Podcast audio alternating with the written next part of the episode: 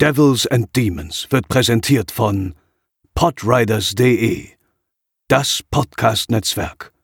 Diese Episode wird präsentiert von Deadline, das Filmmagazin, die Fachzeitschrift für Horror, Thriller und Suspense.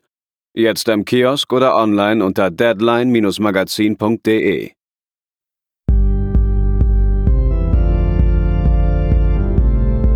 They're coming to get you, Barbara. For you.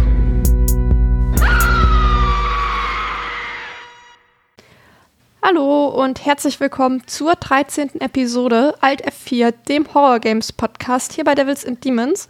Ich bin Theresa und am Start habe ich heute eine Person, die Devils and Demons Fans sehr bekannt sein dürfte. Und zwar ist es Pascal. Hallo Pascal. Hallo. Jetzt kenne ich die Leute ja schon aus den regulären Devils and Demons Folgen, zumindest die, die die halt auch hören. Deswegen glaube ich, können wir uns an sich eine Einführung irgendwie sparen, aber vielleicht können wir noch mal so ein bisschen mehr Videospiel-related reingehen, weil ich glaube, darüber, ja gut, haben wir jetzt in den Sommerferienfolgen so ein bisschen gesprochen, aber eigentlich Mhm. auch noch gar nicht so viel. Vielleicht kannst du einmal so grob sagen, ähm, ja, wie du so zum Spielen gekommen bist, was so deine liebsten Spiele sind, vielleicht auch, also regulär und vielleicht auch ein Horrorspiel. Ja, klar. Voll gerne. Ähm, genau, ich äh, habe schon immer sehr gerne Videospiele gespielt. Ist irgendwie klingt so ein, ist so ein abgedroschener, äh, so eine Klischeeaussage, aber ähm, ja, halt auch tatsächlich wahr.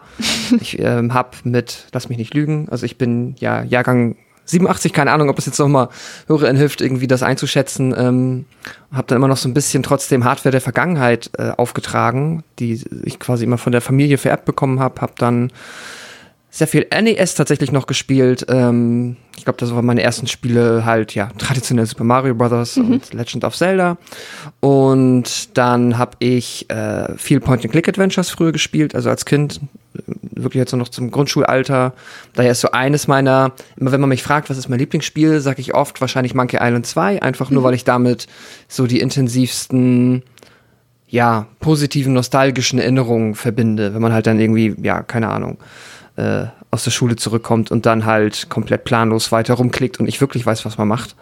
Äh, das hat, ja, ist ganz witzig. Ich habe dieses Jahr, ich war ähm, auf einer Entwicklerkonferenz in Hamburg, die vor der Gamescom stattgefunden hat, auf der DevCom und da halten dann äh, verschiedene EntwicklerInnen halt immer Talks und habe da jetzt das erste Mal mit 35, oder zumindest auf der Bühne, dann ähm, den Entwickler und den Kopf hinter Monkey Island äh, live in, und in Farbe sehen können. Äh, Ron Gilbert, das war äh, sehr cool. Das hat sich angefühlt, als hätte ich da für mich jetzt so eine kleine Klammer geschlossen.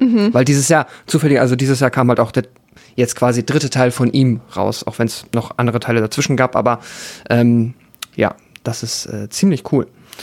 Und ansonsten, ich habe ähm, dann relativ intensiv äh, auf der PlayStation 1 gezockt. Dann hatte ich eine, so in den 2000er Jahren mal so eine Lücke von vier Jahren. Nicht, weil ich nicht gespielt hätte, aber da habe ich halt ausschließlich, ich habe mal sehr gerne auch Strategiespiele gespielt und da habe ich dann ausschließlich Warcraft 3 gespielt, auch mit so äh, Late Teenager, also keine Ahnung, kann ja immer Ambitionen haben, aber damals dachte ich halt irgendwie mit 16, 17 so, ah, das ist kacke, Schule ist doof, ich werde äh, E-Sportler, Profi-Gamer und das äh, war Ja. damals so die äh, First Wave of E-Sport oder vielleicht die zweite, keine Ahnung, nach StarCraft in Korea, aber ähm, das war so dann das frühe Counter-Strike und Warcraft 3 waren damals vergleichsweise populär, lange nicht so jetzt wie heute League of Legends und so, also das ist, äh, das war damals noch alles viel, viel kleiner, aber ähm, es gab damals schon Menschen, die damit äh, Geld verdient haben und das fand ich dann sehr cool. Aber deswegen habe ich mal so über drei oder vier Jahre kaum anderes gespielt.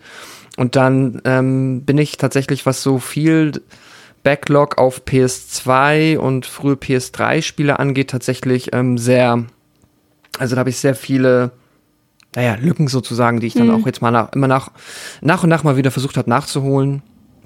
Und jetzt so in jüngerer Vergangenheit, die letzten zehn Jahre, ich ähm, irgendwann angefangen, mich sehr für Indie-Games zu begeistern, auch so ein bisschen darüber, dass ich selber Spiele mache, ähm, professionell und halt auch als Hobby und ähm, habe dann die, ja, so um 2010 aufkommende Indie-Game-Szene halt äh, von Anfang an sehr gefeiert und mich da immer sehr ähm, über, ja, aber immer sehr versucht, ähm, mich da reinzufuchsen und mir halt neue Spiele rauszusuchen, die mir gut gefallen. sehr viele Roguelites, das war immer, ist immer ein Genre, das mir sehr gut gefällt.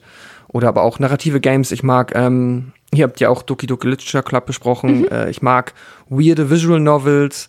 Ähm, oder was heißt weird, aber halt alle, die ja so ein bisschen irgendwie noch twistig sind ja. oder sich irgendwas Kreatives dazu ausdenken, das gerne auch noch irgendwie alternativ mit anderen Gameplay-Mechaniken verknüpfen.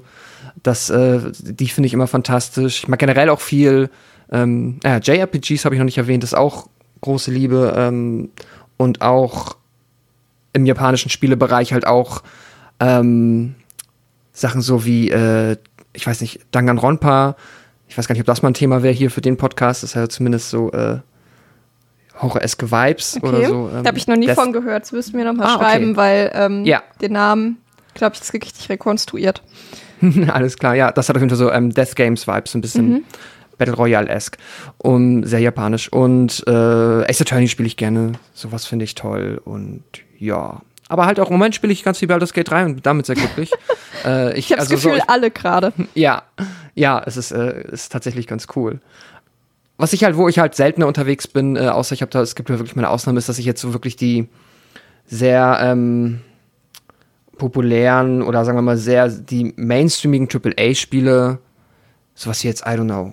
So GTA spiele ich schon, aber mhm. jetzt ein Far Cry oder so juckt mich nicht wirklich. Ähm, und das sind halt viele Spiele, nicht mal, weil ich sie blöd finde. Auch God of War habe ich nie gespielt. Das hätte ich aber tatsächlich mal Bock drauf, aber ähm, da ja, bin ich halt einfach gefühlt öfter nicht so zugekommen und es reizt mich immer nicht so sehr, wie halt dann irgendwelche Spiele, die ein bisschen einen, keine Ahnung, die ein bisschen mehr vielleicht einen eigenen Charme haben, die mal versuchen, ein bisschen was anders zu machen und die ein bisschen, zumindest minimal nischiger aufgesetzt sind und sich so ein bisschen mehr spezialisieren in eine Richtung, sag ich mal. Also so zum Beispiel die Souls Games liebe ich auch.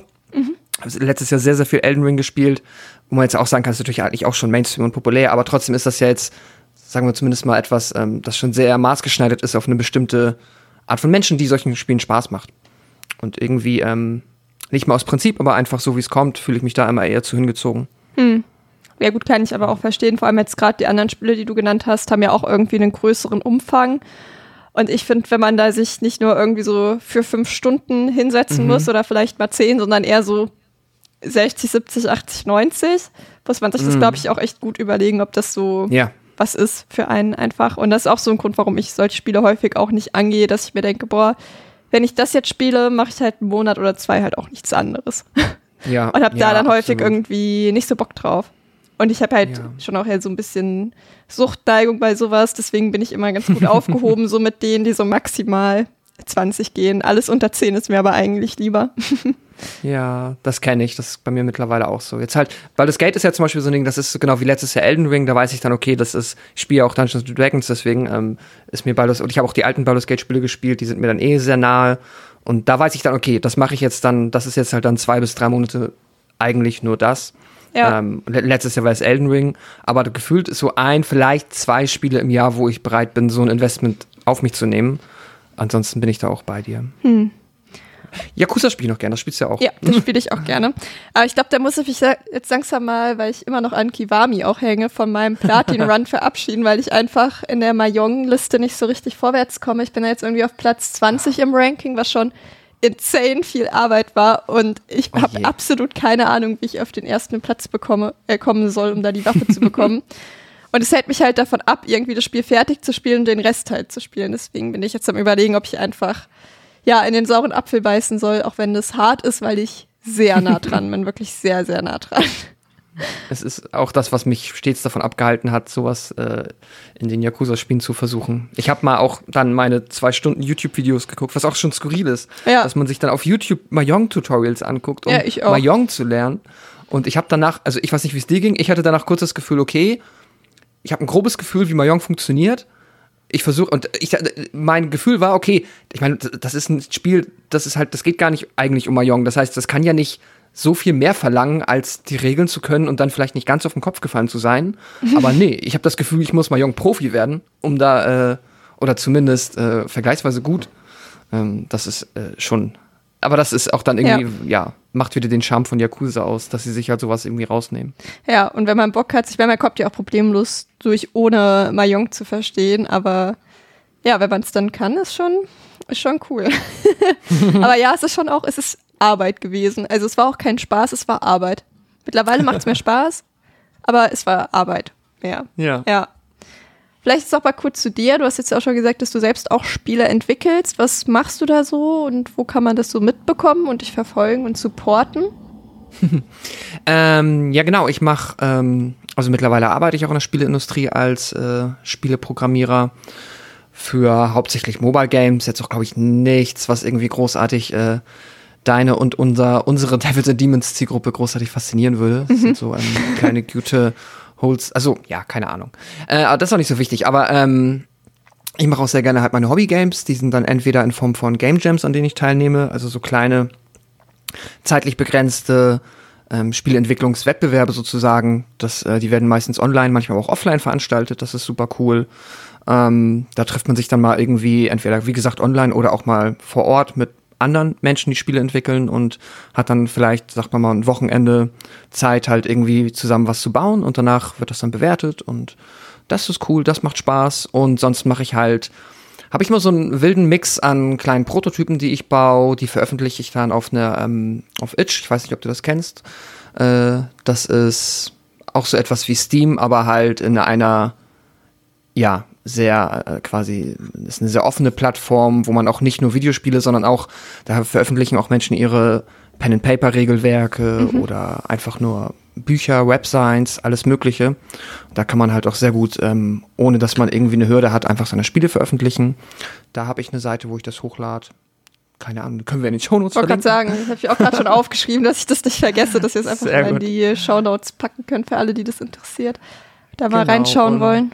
Ja, das wäre cool. Und ähm, genau, da habe ich immer, ich habe immer meistens viele verschiedene Projekte, arbeite abwechselnd an denen und ähm, bin da immer sehr quasi, ja, also ich, ich habe nicht so das eine, nicht so irgendwie Stardew Valley, ich äh, habe quasi eine Spieleidee und die nächsten neun Jahre mache ich nur das und ähm, so lange hört man noch nichts von mir. Das ist äh, nicht so mein Ansatz. Ich mache immer meistens ein bisschen hier, ein bisschen da und mache da auch dann meistens. Dieses Jahr ist es ein bisschen schwierig, letztes Jahr lief es noch besser, will ich aber bald auch wieder mehr machen. Dann noch äh, YouTube-Videos zu, wo ich in so Art Tagebüchern oder einfach so kleinen Video-Essays dann über die Entwicklung an den jeweiligen Spielen erzähle. Das macht mir auch sehr viel Spaß. Den Link kann ich dir auch schicken. Ja, Und dann können wir den auch in die Shownotes packen. Wunderbar, so machen wir das.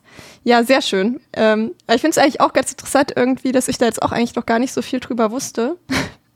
Und wie das irgendwie ja trotzdem irgendwie thematisch zum Teil ja schon auch ein verwandter Bereich ist, weil ich ja schon auch das Gefühl habe, dass viele Leute, also bemerkt man ja auch jetzt an den ZuhörerInnen-Zahlen von Alt F4 halt auch gerne Videospiele mögen, aber dass es irgendwie trotzdem noch gar nicht so richtig äh, zur Sprache kam. Haben wir das auch mal abgearbeitet. Sehr cool. Aber dann kommen wir jetzt mal zu unserem eigentlichen Thema heute. Und zwar besprechen wir heute vier Endhanger aus dem Jahr 2018. Äh, Content Notes würde ich sagen, ähm, Ist- Alle. ja. ähm, Obwohl es trotzdem von Genitalien abgesehen nicht so on the nose war, wie ich dachte, dass es sein wird. Aber genau, es gibt viele Genitalien. Ähm, sexuelle Gewalt wird thematisiert, Pädophilie und Suizid. Wir schneiden das so ein bisschen heute an, gehen jetzt aber auch nicht irgendwie im Detail drauf ein. Und ich finde, so detailliert ist es dann am Ende im Spiel auch zum Teil gar nicht. Ähm, aber genau, das muss am Ende jede Person irgendwie für sich selbst wissen, was da gut und aushaltbar ist und was halt eben nicht. Genau. Ähm, ja. Du hast ja auch zu mir gesagt, es ist gut, ohne Vorwissen eigentlich ins Spiel zu gehen. Und was würdest du denn jetzt Menschen raten, die vielleicht sagen, okay, ich möchte es erstmal spielen und dann vielleicht die Episode hören? Was würdest du denen raten, wenn sie es jetzt blind anfangen zu spielen? Vielleicht so ein paar Tipps, um da halbwegs gut durchzukommen. Mm. Es ist echt, äh, glaube ich, sehr. Ich überlege gerade, wie man das am besten schmackhaft machen kann. Ich meine, wir haben jetzt auch noch gar nichts zum Spiel gesagt, aber ähm, per se. Ich glaube, mal blind reingehen ist gar nicht so doof. Und dann ist es, glaube ich, sehr abhängig von individuellen, von der individuellen Herangehensweise, wie man auch so Spielen begegnet. Ob man sagt, okay, also das ist Beispiel, ich kannst du mal so grob beschreiben, was halt quasi passieren kann, ist du, also vier Hunger, du machst dein erstes Spiel, du hast ein, vier Charaktere, von denen du einen auswählen kannst. Damit startest du dann, ähm, stehst quasi vor einer Burg, das ist ein Dungeon, um den es dann hier geht. Und äh, dann, ja, du bekommst in der Form kein Tutorial. Und noch bevor du den ersten Screen verlässt, ähm, können dich irgendwie, kannst, kannst du auf zwei Hunde treffen, die dich angreifen. Und äh, es ist dann halt nicht so, dass du quasi ja, dann die als ersten Gegner quasi äh, einfach, einfach besiegen kannst, sondern mhm. es kann sein, dass dir direkt die Hunde irgendwie erstmal den Arm abreißen und äh, dann den Kopf und dann ähm, ja, ist dein erster Run auch nach 30 Sekunden vorbei. Du bist sehr grausam gestorben und bist wieder am Startmenü und kannst theoretisch von vorne anfangen. Und ich glaube, das ist dann so der Punkt, wo man entweder sagt, okay, das ist anders, als ich es vielleicht von vielen Spielen kenne. Mhm. Das ist vielleicht aber auch spannend. Und dann startet man direkt den nächsten Run und guckt mal, okay, äh, kann ich den Hunden ausweichen? Kann ich, komme ich in diesen Dungeon rein, ohne diesen Encounter zu ähm, absolvieren? Oder finde ich heraus, ob es vielleicht einen anderen Weg gibt, wie ich diesen Kampf gewinnen kann? Wenn man so, wenn ein das reizt, dann würde ich wirklich sagen, okay, dann ist das Spiel eigentlich eine Goldmine, allein aus der Sicht, dass man sich da ähm, wirklich einfach mit ausprobieren und ein bisschen Frustresistenz halt wunderbar reinfuchsen kann und nach und nach mehr über das Spiel lernt. Weil das ist vielleicht so der, so eines der Haupt-Selling Points des Games. Es ist halt, mh, mm, man, wie halt auch viele andere Spiele es in letzter Zeit machen, es geht weniger darum, dass du quasi im Spiel quasi deine Figuren besser machst, sondern es geht mehr darum, dass du mit jedem Run, also es ist schon ein bisschen Run-basiert wie ein Roguelite-Game, dass du halt mit jedem, nach jeder Runde in Anführungszeichen was gelernt hast. Und mhm. wenn du was gelernt hast, dann ist es auch komplett egal, ob du richtig doof gestorben bist, weil du hast ein bisschen mehr über die Welt gelernt, du hast ein bisschen mehr über die Spielmechaniken gelernt, über Gegner, Gegenstände, NPCs, Geschichte, Rätsel etc. Du hast was Neues rausgefunden. Wenn du das nächste Mal in den Dungeon of Fear and Hunger gehst, weißt du ein bisschen mehr und kommst vielleicht ein bisschen weiter. Mhm. Stirbst also vielleicht so erst zwei Minuten später. Ja, genau. Ähm, was man aber auch machen kann, was ich auch zum Teil gemacht habe, ist, ich ähm, habe dann immer meistens mir so einen Mittelweg gesucht. Ich äh, möchte auch immer dieses selber Sachen rausfinden und Sachen lernen, aber ich habe dann auch nicht, vielleicht wäre das noch anders als, keine Ahnung, wenn ich irgendwie 16 war, Sommerferien, sechs Wochen, gar keine äh, irgendwie also so viel Zeit gehabt hätte, ja, genau, dann hätte ich das äh, so gemacht. Aber jetzt, ich meine, ich bin schon so, dass ich dann, es gibt halt auch hier ähm, vergleichsweise ausführliche Wikis und ähm, viele Quellen mittlerweile, solange ist das Spiel noch nicht populär, im Internet, die einem Fragen beantworten können. Und ab und an, wenn ich mal irgendwie etwas wissen möchte, dann ähm, suche ich mir das auch raus, einfach um so nach dem Gefühl einen guten Mittelweg zu haben, dass ich jetzt, also ich lasse mir nicht irgendwie vom Internet das ganze Spiel verraten, aber wenn man da sagt, okay, ich, ich habe nicht die Nerven, alles mir selber beizupulen in dieser Spielwelt, die ja auch so seltsam ist, dann äh, ist das auch sehr gut begleitbar spielbar. Mhm. Ja, ich würde vielleicht noch so als Tipp geben, das geht so ein bisschen in die Richtung wie das, was du eben gesagt hast, dass man mit jedem Run schlauer wird, dass man das Spiel, glaube ich, eher so als Prozess ansehen muss und dass man halt kein Ziel haben darf im Grunde mhm. genommen, sondern halt das Ziel wirklich einfach ist, man guckt, was passiert ähm, und gar nicht unbedingt, ja, also man hat auch irgendwie eine Aufgabe in dem Spiel, die ich auch relativ schnell wieder vergessen habe, ehrlich gesagt. Aber halt, mhm. dass man das halt eher so im Fokus hat, dass man einfach halt eben guckt, was, was habe ich jetzt gelernt, wie gehe ich jetzt weiter vor und gar nicht darauf so doll zu achten, so, oh ja, bin ich jetzt irgendwie äh, in eine neue Etappe gekommen oder irgendwie nicht. Mhm. Und man braucht halt echt, muss ich auch ehrlich, ehrlich sagen, starke Nerven und viel, viel Durchhaltevermögen. Mhm. Und ich, mir ist auch so aufgefallen, man findet sich doch schneller zurecht, als ich es am Anfang gedacht habe. Also wenn man da erstmal zwei Stunden in der Gegend rumgeschlurft ist, findet man sich doch, finde ich, besser zurecht. Als, also es wirkt am mhm. Anfang größer, als es am Ende für mich war. Und das fand ich eigentlich auch ganz gut, als ich diese Erkenntnis hatte, dass ich irgendwann wusste, ach doch, nee, eigentlich weiß ich mittlerweile, wo ich bin. Mhm. Ähm, ja, hat es auch mehr Spaß gemacht. Es ging mir auch so. Ich finde dann, ähm, ich meine, wir gehen ja gleich noch mal ein bisschen drauf ein, wo ja. es jetzt auch so im Detail drum geht, aber auch noch mal so ähm, allgemein gesagt, ja, ich, es, es ist so, ich hatte es zum Beispiel, ich glaube, um und bei die Zeit, als ich es dir vorgeschlagen habe, vielleicht ein bisschen davor, das war was vor einigen Monaten, ähm, habe ich es mal eine Zeit lang sehr intensiv gespielt und hatte da halt auch so diese Erfahrung dann mit der ersten Berührung und äh, ich habe mich erstmal überhaupt nicht zurechtgefunden und alles wirkte sehr, alles war ein Fragezeichen. Mhm. Und jetzt bin ich halt nochmal auch in Vorbereitung auf die heutige Aufnahme, nochmal letzte Woche ähm, habe ich mich nochmal so ein bisschen ins Spiel ähm, reingekniet und das war jetzt schon mal wieder eine ganz andere Erfahrung, weil auch wenn ich zwischendurch wieder was vergessen habe, ist jetzt aber vieles wiedergekommen und so auf den ersten, zumindest so in der ersten Hälfte des Spiels, sag ich mal, hatte ich dann eigentlich schon sehr viel, sehr viel gelernt und dann auch tatsächlich nimmt, ähm, macht es nochmal anders Spaß, weil man dann sich irgendwie richtig, man das hat, ich habe das Gefühl, als hätte ich so einen gewissen, ja, einfach mir eine Fähigkeit erarbeitet, wie ähm, ist ja auch also das Spiel ist, glaube ich, nicht optimal zu vergleichen mit Souls Games, was alle Aspekte angeht, aber so dieser, ähm, diese Erkenntnis, dass man halt das Sterben zur ganz normalen Gameplay-Loop hier einfach dazugehört, ähm, dass man davon nicht frustriert sein soll und dass man jedes Mal ein bisschen mehr lernt und am Ende wirklich das Gefühl hat, ich habe quasi aus mir selber heraus das Spiel gemeistert, zum gewissen Mhm. Grad. Das finde ich hier auch wieder und das gefällt mir auch immer sehr gut an, ja, so diese Art von Spielen. Ja. Ähm, wir haben jetzt ja schon so ein bisschen, du hast jetzt ja schon erzählt, dass du das vorgeschlagen hast, auch logischerweise. Was waren so deine Beweggründe, ausgerechnet dieses Spiel vorzuschlagen? Ähm, ich dachte mir, also mh, vielleicht nochmal generell zum Spiel, das ist halt, du hast ja gesagt, 2018 kam es raus. Und das Spiel ist jetzt sehr, sehr lange, zumindest im westlichen, ähm, so in der westlichen Community, I don't know, sehr lange unterm Radar geflogen und hatte, glaube ich, dann am Anfang nur so Osteuropa, Russland eine vergleichsweise eingeschworene Fangemeinschaft. Und jetzt vor einem Jahr, ich meine, ja, fast einem Jahr, ist das so ein bisschen ähm, auf vielen äh, Gaming-Kanälen oder halt bei vielen Content-Creatern angekommen und dann hat dann das einen kleinen Mini-Hype ausgelöst, der dann halt auch über, ich guck, ähm, ähm, ja auch gerne YouTube und viele äh, so Video-Essays über Spiele und da ist es mir dann erst das erste Mal irgendwie unter die Nase gekommen. Ähm, und ich glaube aber trotzdem, dass es immer noch nicht, also jetzt, ich glaube, als ich es dir vorgeschlagen hatte, und du bist ja viel mehr als ich eigentlich noch äh, so im Horror-Videospielbereich äh, versiert, weil ich da auch noch einige Lücken habe. Ähm, aber ich glaube, wenn ich recht erinnere, kanntest du es zu dem Zeitpunkt auch noch nicht. Nee, also ich war mir neu. genau, habe hab das Gefühl, das Spiel hat jetzt einen, gewiss, einen gewissen Grad an Popularität erlangt in gewissen Kreisen, aber es könnte auch noch mehr Leute erreichen. Und ich glaube auch noch viele Menschen, denen es Spaß machen würde, die kennen es noch nicht. Und deswegen dachte ich, wäre es doch mal eine coole Idee.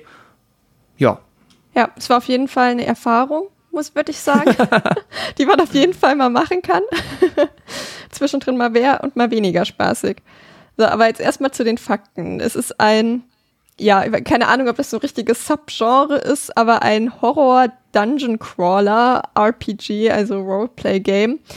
Äh, vielleicht magst du einfach generell noch mal so ein bisschen was zum Genre sagen und zur Machart, weil du dich da ja ein bisschen besser auskennst, wie wir jetzt schon festgestellt haben aufgrund deiner Arbeit. Ähm, gerne. Das Spiel ist, das sagt vermutlich einigen was, hoffentlich, ein äh, RPG Maker Game. Das äh, RPG Maker zum zur Information ist eine Software, die kommt, die es gibt's also diese also es gibt mehrere Versionen davon und die kam aus Japan in den frühen 90ern und das ist quasi auch so eine Art gibt dir Videospiel Engines, also Programme, die einem dabei helfen, Videospiele zu entwickeln.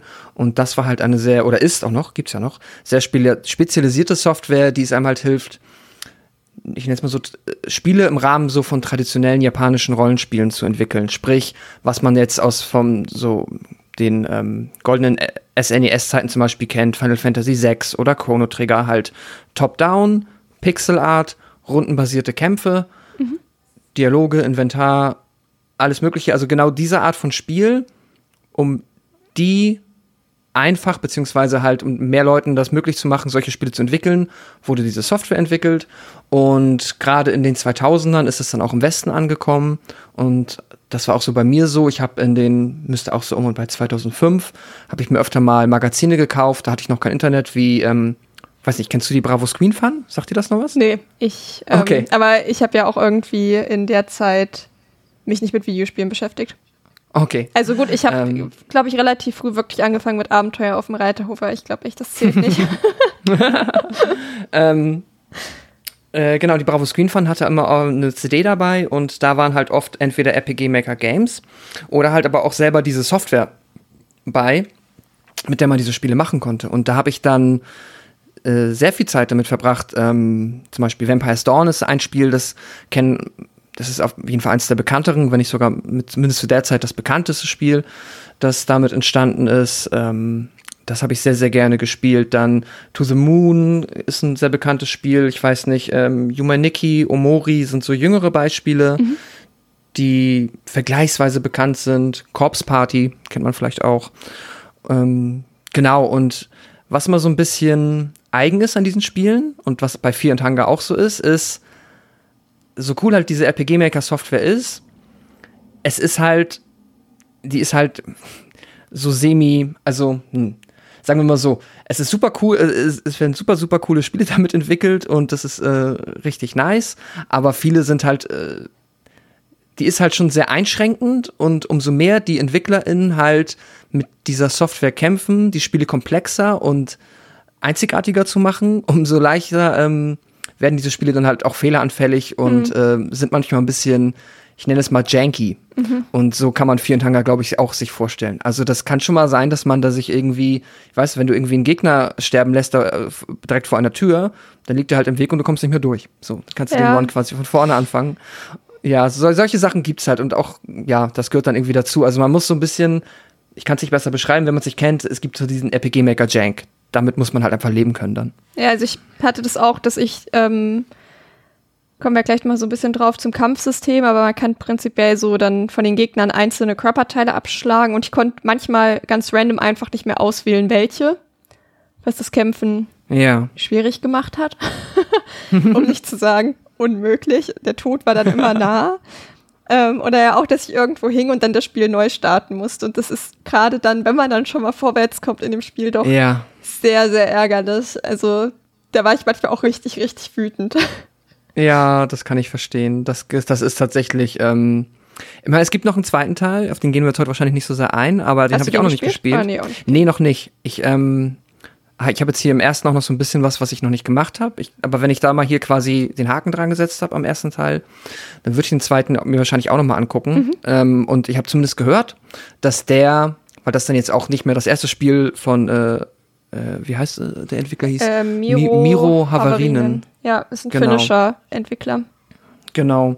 Und das war halt auch noch sein erstes Spiel, wenn das halt noch dazu kommt, warum das Spiel halt auch ein bisschen buggy ist. Mhm. Ähm, aber der zweite Teil soll da sehr viel ähm, einfach eleganter und stabiler sein in der Hinsicht. Ja, aber eigentlich macht's, passt es auch ganz gut zum Spiel, wenn man random vor irgendwelche Situationen gestellt wird, ähm, wegen dem man dann halt einfach neu starten muss. Eigentlich passt es ja, ja, total gut ins Konzept. Ist ja nur irgendwie ärgerlich, wenn es doch mal so von, von außen kommt und nicht innerhalb vom Spiel. Oder das von außen eigentlich ja schon, aber naja, du weißt, was ich meine. Ich weiß, was du meinst. Äh, ja, ja, ja, ja. ja. gut. Genau, es gibt seit 2022 den zweiten Teil, der heißt Termina noch als Zusatz. Das Spiel gibt es für Windows.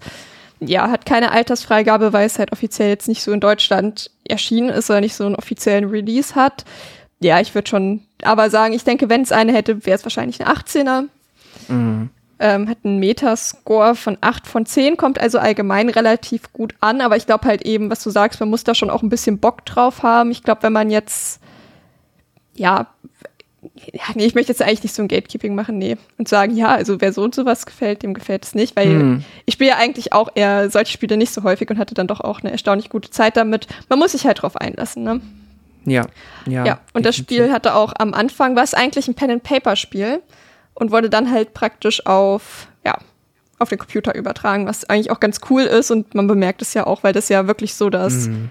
Basisspielprinzip ist, ohne jetzt viel Pen-and-Paper-Spiele gespielt zu haben, aber ja, meine ich, dass es äh, zutreffend ist.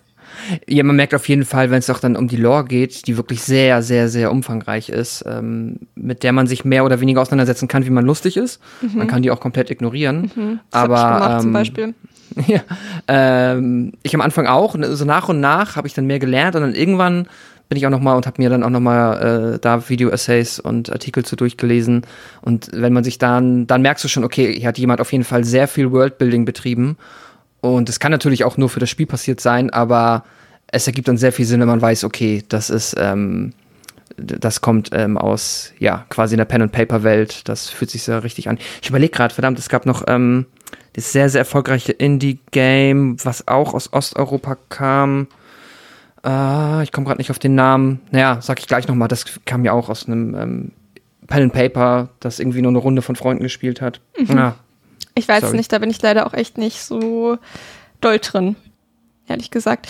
Das ähm, Spiel ist nur auf Englisch spielbar, muss man vielleicht dazu noch als Barriere sagen. Aber ja, man kann auch eigentlich, glaube ich, mit nicht so gutem Englisch ganz gut da durchsteppen, obwohl ich schon auch manchmal einzelne Wörter auch nachgeguckt habe. Ähm, ja, gerade bei so Zuständen oder sowas, wo ich nicht wusste, was es heißt. Also da kommt man auch mit einem relativ guten Englisch eventuell nicht drum herum.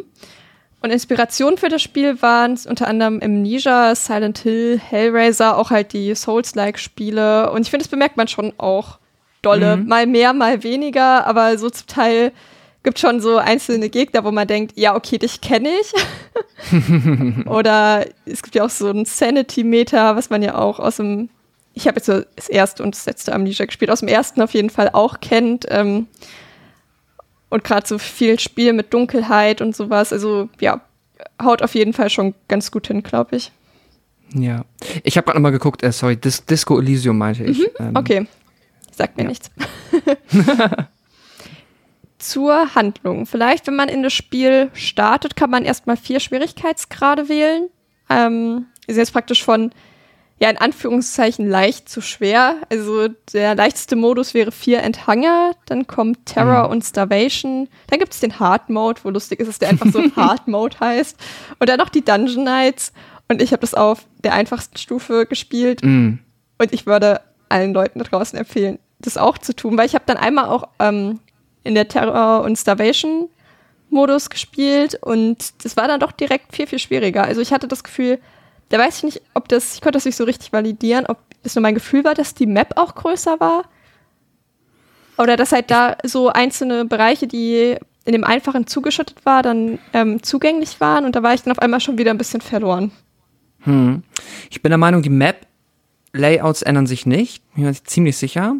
Ähm, was halt dazu gehört, ist, dass immer wenn man das Spiel spielt, also wenn man einen neuen Run startet, dann ähm, es gibt halt viele verschiedene vorgefertigte Layouts für diese Karten und deswegen sind die eh nie gleich. Das heißt, wenn du einen neuen Charakter startest, dann ähm, sieht der Dungeon ein bisschen anders aus. Der ist nicht komplett prozedural generiert, aber es sind verschiedene Versionen, ähm, die halt ja handgemacht sind, ähm, wo halt dann zufällig welche ausgewählt werden. Deswegen ähm, gibt es zum Beispiel auch, wenn man sich jetzt wirklich eine Komplettlösung anguckt, dann äh, gibt es immer von einem Level nicht quasi eine Karte, sondern verschiedene, weil es dann äh, verschieden sein kann. Ähm, aber ja, ich würde auch auf jeden Fall empfehlen, äh, mit dem einfachsten anzufangen, äh, weil das ist sch Schwierig sagen, genug. Das ist schwer, ja, schwierig genug, weil man muss ja eh, wenn man, man kann am Anfang eigentlich gar nicht erfolgreich sein, wenn man halt nicht sehr viel schon gelernt hat. Das heißt, äh, es ergibt maximal Sinn, damit anzufangen und Später ist es dann halt wichtig für ähm, spezifische, es gibt verschiedene Enden, die man freischalten kann oder die man erreichen kann vielmehr. Und dafür muss man dann halt für die S-Games, also die S-Endings, die besten Endings, äh, muss man dann den Hard Mode spielen. Der ist dann halt wirklich, glaube ich, äh, abstrus schwer, weil man dann nicht mal wie. Man also, sieht auch nichts, ne? Man Praktisch. sieht weniger. deutlich vor allem, weniger. Genau, im normalen Spiel und auch im Terror and Starvation Modus, da kannst du dir halt eine Party zusammenbauen im ähm, Dungeon. Das heißt, du triffst andere NPCs nach und nach und kannst die engagieren, dass sie dann mit dir kämpfen. Aber das ist dann zum Beispiel äh, im Hard Modus überhaupt nicht mehr möglich. Du musst das dann mit einer Figur alleine durchspielen. Ja, da wäre ich ähm, nicht weit gekommen. Weil das war auch dann so, dass man, wo ich dann langsam Spaß hatte, als ich so meine Squad beisammen hatte. Ja. Und es dann irgendwie, dass ich wusste, okay, die meisten Kämpfe habe ich jetzt auch mal eine realistische Chance, die zu gewinnen und muss nicht immer einen Schweißausbruch, äh, den, den Schweiß ausbrechen, so. Ja. Ähm, es gibt ja vier Figuren, die wir wählen können. Einmal den Söldner, eine Ritterin, eine dunkle, Pri- einen dunklen Priester und äh, einen sogenannten Outlander. Ich weiß gar nicht, wie man das auf Deutsch übersetzen würde. Ist so jemand, der halt nicht aus der Stadt kommt irgendwie. Jetzt nicht so richtig Ja. Ausländer, aber schon eher so nicht einheimisch, würde ich sagen. Aber ich glaube eher auf so einer lokalen Ebene. Es soll, glaube ich, tatsächlich irgendwie so eine Region darstellen und Genau. kann, den kann man sich ähm, einfach, der ist am besten übersetzt mit Wikinger. Ach so, okay. ich denke mal, das ist, äh, also Ja. die haben, der hat ja auch einen nordischen Namen und ich glaube, seine Familie heißen irgendwie Helga und Björn und also äh, so Ja. Mordmannen. Ja.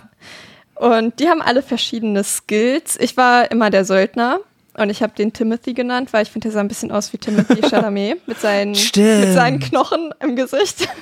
Und den Haaren vor allem mit diesen. Ja. Äh, voll. Genau, deswegen hieß der bei mir immer Timothy. Ähm, und der hatte dann zum Beispiel verschiedene Skills, konnte zum Beispiel Escape-Plan schmieden, was bei mir zwar nie geklappt hat, aber theoretisch konnte der das. Oder Schlösser knacken und der konnte auch sprinten und es bietet sich an, das auch ähm, zu machen. Also als ähm, Skill auszuwählen. Man kriegt dann irgendwie so eine Aufgabe gestellt, zum Beispiel, ja, du gehst jetzt los zu dem, äh, hier, zu den Dungeons of Fear and Hunger, was möchtest du vorher machen? Kannst irgendwie feiern gehen, kannst deinen Vorrat auffüllen oder direkt hinsprinten. Und das ist schlau, weil dann kriegt man nämlich diese Sprintfunktion. Deshalb habe ich auch lange für gebraucht, um zu raffen, dass das halt der beste Weg ist. Aber so kann man sich dann halt indirekt sein Skillset ähm, zusammenstellen, was man später auch noch ausbauen kann. Und mit der Kombo mit dem Schlösserknacken und dem Sprinten bin ich richtig gut durchgekommen. Kann das wirklich sehr weiterempfehlen. Ich weiß nicht, wen, ob du so eine Go-To-Person hattest und ja, wen du da so am besten fandest und warum. Ich habe auch am Anfang, so in meiner ersten Phase, wo ich es gespielt habe, meistens, ähm, also Kahara heißt er, äh, der, der Söldner, gespielt. Und habe auch, glaube ich, Sprinten gemacht. Ja, genau. Also auch diese Fähigkeit. Und, oh, ich weiß gar nicht mehr, dann gab es, glaube ich, noch eine andere Fähigkeit, die ich lernen konnte. Damit konnte man dann den Encountern sehr gut ausweichen. Ähm, weil man muss ja eigentlich die, also das ist halt ein Spiel, man begegnet halt sehr vielen äh, Monstern und oder einfach äh, bösen Entitäten in diesem Dungeon, die mit einem kämpfen wollen. Aber man bekommt jetzt keine Erfahrungspunkte oder so. Sprich, also es ist äh, theoretisch in vielen Fällen komplett egal, ob man Kämpfe macht oder nicht. Ähm, deswegen Ja. war das eigentlich auch ein ganz guter, guter Weg. Und das Schlösserknacken ist tatsächlich auch sehr hilfreich. Äh, und jetzt aber in meiner letzten Phase habe ich die, äh, den dunklen Priester gewählt, aber in einer speziellen Variante. Ähm, weil wenn man mit dem dunklen Priester, also es ist vielleicht auch mal so ein Beispiel, um zu erklären, wie das Spiel tickt und was für seltsame Dinge man machen kann. Äh, man kann den dunklen Priester wählen und wenn der in seiner Vorgeschichte dann ähm, quasi in so einem Duell mit seiner Schwester sich dafür entscheidet, seine Schwester zu opfern, dann lernt er Nekromantie, weil er dann damals seine Schwester wiederbelebt hat. Mit dieser Nekromantie-Fähigkeit kann man in vielen Hangar zum Beispiel Skelette, die man irgendwo rumliegen sieht, äh, wieder erwecken, die dann mit ihr kämpfen. Aber auch zum Beispiel einen Ghoul, den man dann einmal töten muss und dann kann man ihn wieder erwecken und dann joint er deiner Party. Und dann hast du einen Ghoul, was halt super cool ist.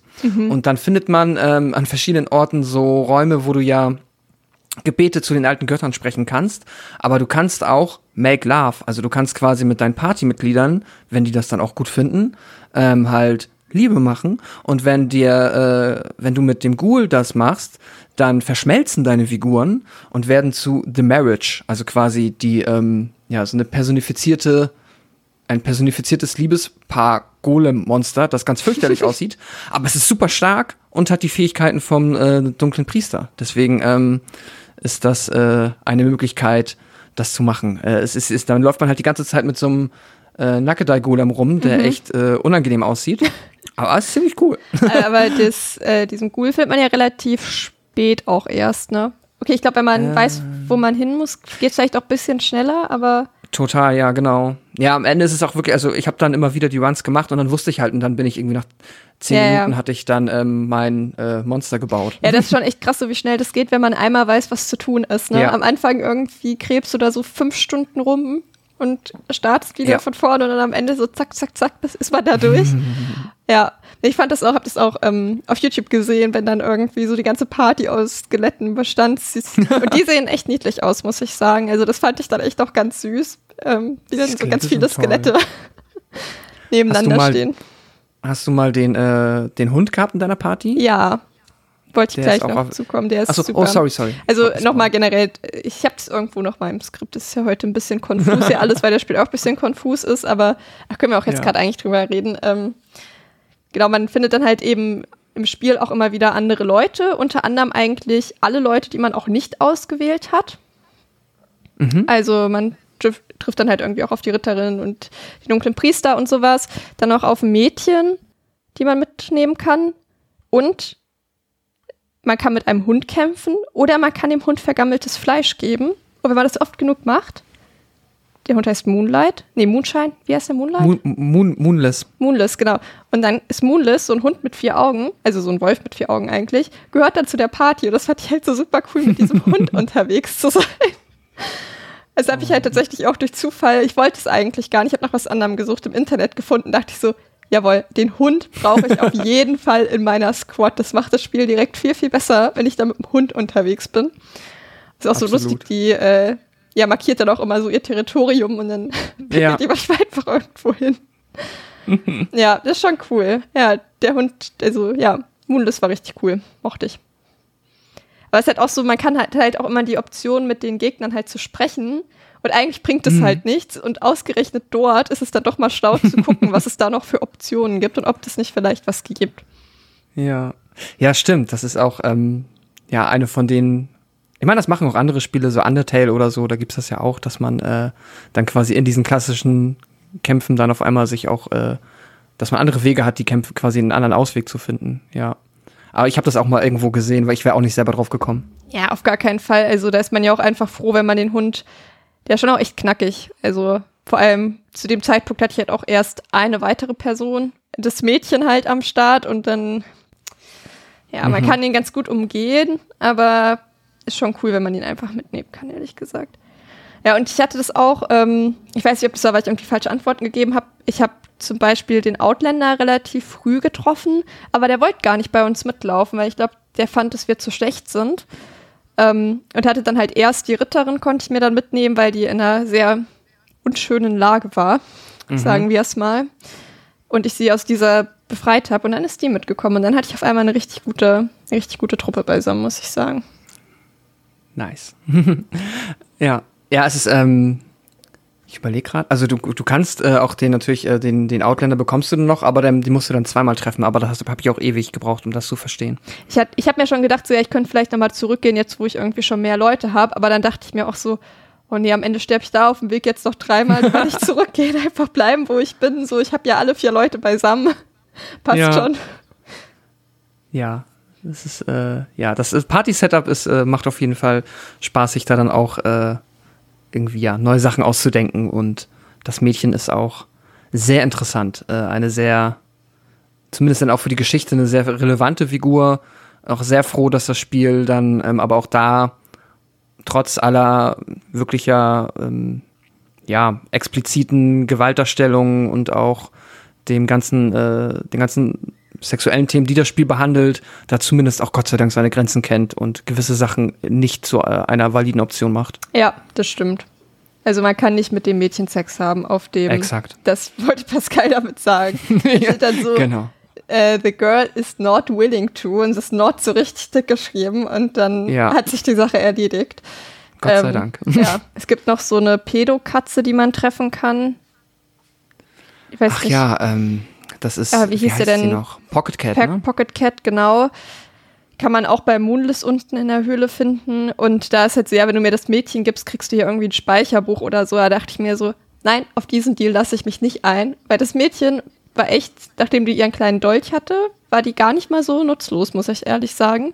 Hm. Ähm, und ich mochte die echt gerne. Die ist mir richtig ans Herz gewachsen. Ich habe die immer mitgenommen und immer bis zum Ende mitgeschleift. Und wenn sie gestorben ist, habe ich das Spiel auch neu gestartet. Weil ich mochte die echt richtig gerne. Also um das Mädchen habe ich mich echt gut gekümmert und die habe ich auch nicht an die, an die Katze abgegeben. Ich weiß nicht, was passiert wäre, ob man was gesehen hätte oder nicht. Ich denke es fast nicht, weil das Spiel halt Nee. vorher schon mal diese ähm, Grenze irgendwie zieht. Aber das ist halt so, ja, der Kontext, wo halt eben dieses Pädophilie-Ding irgendwie ein bisschen mit reingestreut wird, indem man halt diese dubiose Katze trifft, ähm, über die man auch manchmal Bücher findet, wo dubiose Dinge drüber Mhm. drin stehen. Ja. Aber vielleicht jetzt auch mal, worum es eigentlich geht.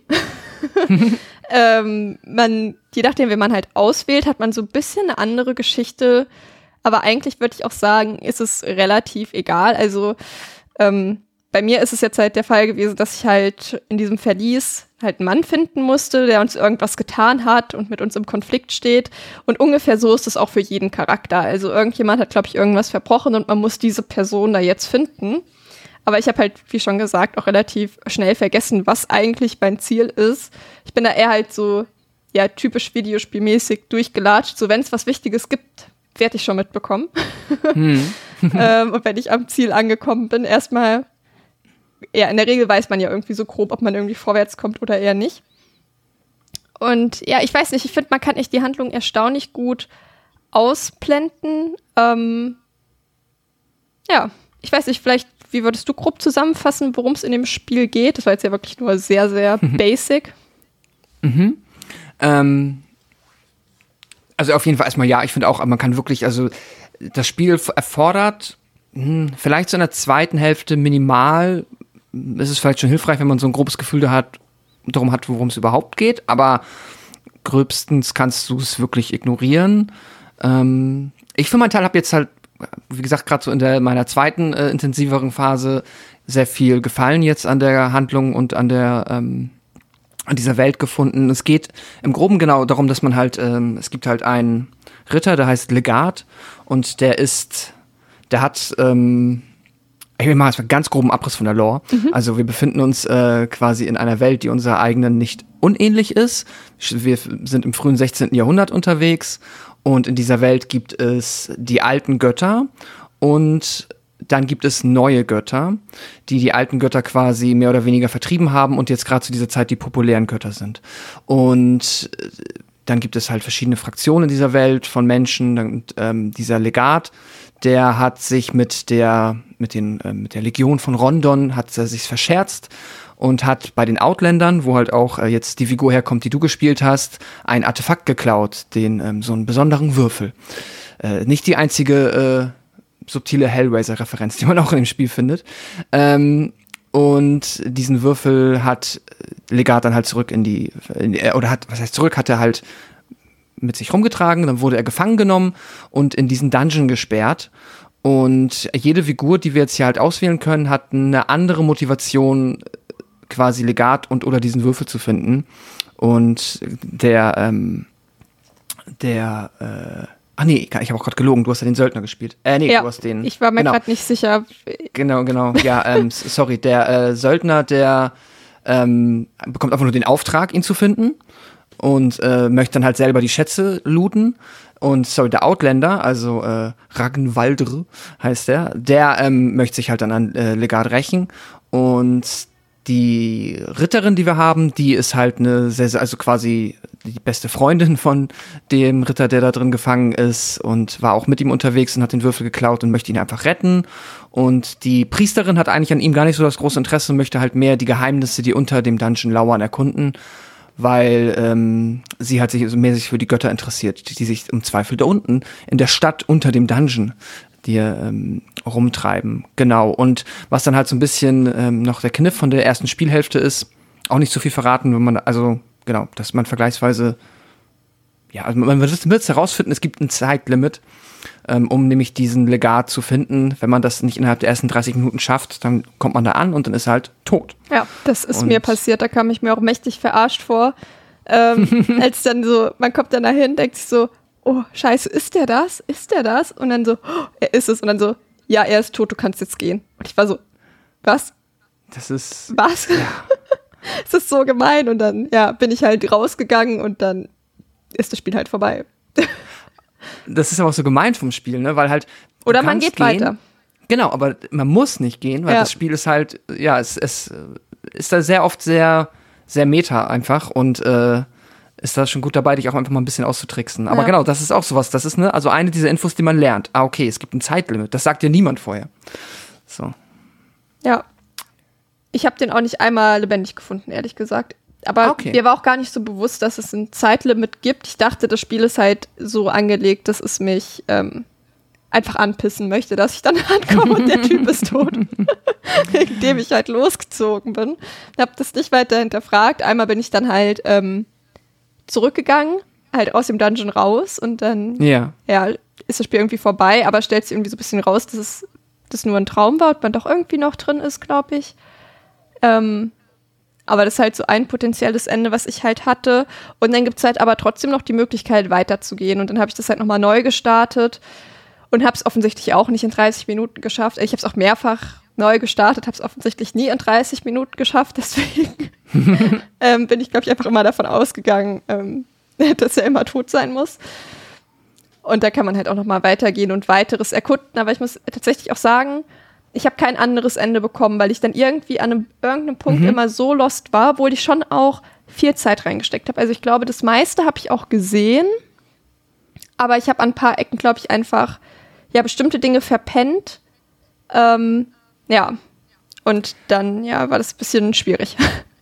Es wird, ähm, also man kann grob sagen, das Spiel ist halt wirklich so in zwei Spielhälften unterteilt. Die erste Hälfte ist halt dann so dieser Dungeon, bis man zu dem Punkt kommt, wo äh, dann Legat halt lebendig oder tot äh, in seiner Kammer liegt. Und dann in der zweiten Spielhälfte wird es auch nochmal richtig, ähm, ja, also es ist trippy. wirklich trippy, es ist trickig, es wird auf einmal gibt es Zeitebenen, ähm, die man wechseln kann. Ähm, und dann wird's noch mal, also ja, ich kann absolut verstehen, wenn man äh, da auch so, wenn man gerade sagt, man möchte irgendwie nicht sich nebenbei noch im Wiki oder so Informationen anlesen, dann ähm, es ist echt schwer, glaube ich, da eines der, hm, sag ich mal, ja, anderen Enden herauszufinden. Mhm. Ein, ein, was ich hatte, war, als ich das erste Mal ähm, Legat lebendig getroffen habe, dachte ich, cool, ich habe ihn gerettet. Äh, let's go, wir laufen einfach. Ich wusste ich auch noch gar nicht, dass es diese zweite Spielhälfte überhaupt gibt. Mhm. Und dann ähm, laufe ich halt irgendwie mit ihm wieder raus. Dann dreht er sich einmal um und sagt so, ich spüre hier noch was. Und dann sage ich so, ja, egal, komm mit. Und dann äh, laufen wir halt einfach wieder raus. Dup, dup, dup, dup.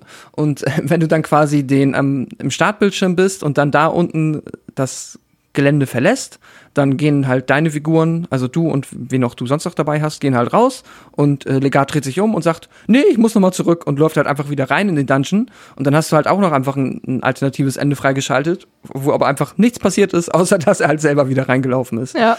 Äh, ist auch ein sehr vergleichsweise sinnloses Ende, aber das war so mhm. das erste, dass ich, dass ich dann, ähm, wo das erste Mal, dass bei mir die Credits gelaufen sind, auch, ja, aber nicht so befriedigend. Ja, kommt man schon auch verarscht vor. Also das Gute war halt, ich hatte ich wusste halt, dass dort noch eine super große Tür ist, die man mit diesem Würfel, den ich gefunden habe, aufmachen kann. Und da dachte ich schon so, nee, ich glaube, da sollte ich schon noch mal durchgehen und gucken, was da so geht. Und das war halt schlau. Aber ich glaube, je nachdem, wie man halt spielt, wenn man die vorher nicht mhm. gesehen hat, ist es, glaube ich, auch nicht unwahrscheinlich, dass man denkt, ja, Spiel ist jetzt vorbei, was soll ich hier noch ja. tun? Weil bis Absolut. dahin gibt es dann auch eigentlich keinen anderen Weg weiter. Ähm, ja. Und bis dahin ist es erstaunlich linear eigentlich. Es fühlt sich überhaupt nicht so an, aber eigentlich, ähm, es gibt, glaube ich, schon irgendwie auf eine Art mehrere Wege, aber auch nicht so richtig. Mhm. Also ähm, gibt, glaube ich, schon so bestimmte Passagen, an die man dann irgendwie vorbei muss. Und danach hatte ich halt eher das Gefühl, dass ich halt viel mehr verloren war und halt irgendwann halt einfach nicht mehr weitergekommen bin und dann halt aber auch nicht wusste, an welche Ecke das dann ja gehangen hat, was ich mir da nicht angeguckt habe. Dann kam auch irgendwann echt sauschwere Gegner, die ich dann halt auch nicht richtig bekämpfen konnte. Ist mir meine Party, äh, meine Party ständig halt abgenippelt irgendwie. Und dann hatte ich halt keinen Bock mehr irgendwann. Als ich bemerkt habe, okay, irgendwie, ich, ich pack's nicht. Und dann mhm. liest man sich so durch, was man für die anderen Enden braucht. Und da dachte ich mir so, oh nee, das ist mir jetzt auch viel zu kompliziert. Also das Grundprinzip vom Spiel habe ich, glaube ich, auch, also kriegt man auch mit, wenn man das nicht weitermacht. Und ich hatte trotzdem dann auch Spaß damit, einfach so dann in dieser Welt noch ein bisschen rumzustromern. Obwohl es dann schon auch ein bisschen unbefriedigend war. Hm. Ja, ja, es ist, ähm, es gibt halt ja, genau, wie du gesagt hast, es gibt verschiedene Möglichkeiten, so zu dem ersten Ziel in Anführungszeichen zu kommen. Aber was halt auch, das Spiel ist halt schon sehr zufallbasiert. Und dann kommt ja noch das, können wir auch gleich noch drüber reden, äh, wie man überhaupt speichert in dem Spiel. Oh, äh, ja. Das ist schon interessant. Steht auch noch auf dem Plan, ja. Ja, plus, ähm, du brauchst halt, also ich mache einfach mal wieder den Dark Souls-Vergleich, weil der, glaube ich dann, ich glaube, da haben wahrscheinlich die allermeisten Hörer zumindest ein grobes Gefühl dafür, wie das aufgebaut ist. Selbst wenn du den gleichen Speicherstand lädst und du dann aufstehst und du gehst zur nächsten Kiste und guckst, ob du da drin ein Item findest, dann ist dieses Item immer zufällig. Mhm. Also auch fürs gleiche Safe Game. Und du brauchst aber halt zum Beispiel, es gibt Wege, die kannst du wegsprengen, aber dafür brauchst du halt äh, irgendwie quasi Sprengstoff, ein Explosive Vial. Und die zu finden ist halt zufällig. Und die kannst du finden, aber die kannst du auch nicht finden. Und dann, und das ist dann auch etwas, was du lernst, du hast ja irgendwann ein besseres Gefühl von der Welt und vom Spiel. Dann fängst du deinen Run an und merkst, ah, okay, ah Mist, ich habe die Zeit wird knapp, ich müsste jetzt eigentlich äh, quasi, ich könnte den Shortcut nehmen, aber mir fehlt dieses Item, um den frei zu machen. Mist, dann muss ich einen anderen Weg nehmen. Und ähm, deswegen bist du manchmal auch einfach vom Zufallsfaktor gezwungen, manche quasi deine Strategie zu ändern, wie du jetzt halt dir das überlegt hast, wie du zum Ziel kommst. Ja. Und das kann frustrierend sein, aber das kann halt auch, und ich glaube, das möchte das Spiel oder zumindest dann für die Leute, denen das gefällt, ähm, Spaß machen, weil du halt dann merkst, okay, ich, es ist wie, keine Ahnung, ich bin in einem Sportspiel und muss mich auch auf den Gegner einstellen. Und das Spiel ist quasi mein Gegner und jedes Mal kommt er mit einem neuen Move und dann finde ich hier die Items, damit kann ich das machen, aber das andere Item habe ich nicht gefunden. Okay, jetzt muss ich überlegen, was mache ich, wie kann ich mit der Kombination, quasi mit der Hand, die mir gegeben wurde, an Karten, wie kann ich damit einen Weg finden, das noch zu retten. Und das ist dann, wenn man das so ein bisschen durchblickt hat, das finde ich, hat mir sehr, sehr viel Spaß gemacht, ähm, darüber halt so ein bisschen ähm, mit dem Spiel zu spielen. Mhm. Ja, gab es auch schon manchmal so Ausgangsvoraussetzungen, mit denen es dann irgendwie besser war zu spielen. Also man findet auch immer Bücher und muss da halt auch dann ähm, ja die Münze werfen und davon ist dann halt abhängig, welches Buch man bekommt. Und es gibt zum Beispiel ein Buch, ähm, ein Kochbuch praktisch oder eins, wo man mit man halt ja so Mhm. Tränke zusammenbrauen kann, damit man halt, wenn man irgendwie Würmer hat oder ähm, vergiftet ist oder blutet, ne gut, bluten ist leichter, aber zum Beispiel, ne, man kann Würmer haben halt oder Mhm. ja, im Magen verdorben. Und wenn du dieses Buch nicht gefunden hast, wie du dir diese Tränke zusammenmischt, da kannst du dich auch nicht heilen. Und Ja. ähm, es ist schon ganz schön scheiße, wenn du dann auf einmal irgendwie so, ja, der ist an seinen Würmern gestorben, nur weil ich halt das Buch nicht rechtzeitig gefunden habe, um ihn davor zu hei- heilen, obwohl ich irgendwie dreimal hier diesen Wurmsaft in meinem Inventar hatte. Total ärgerlich zum Teil auch gewesen. Aber mit solchen, ja, Frustrationen muss man dann irgendwie zurechtkommen.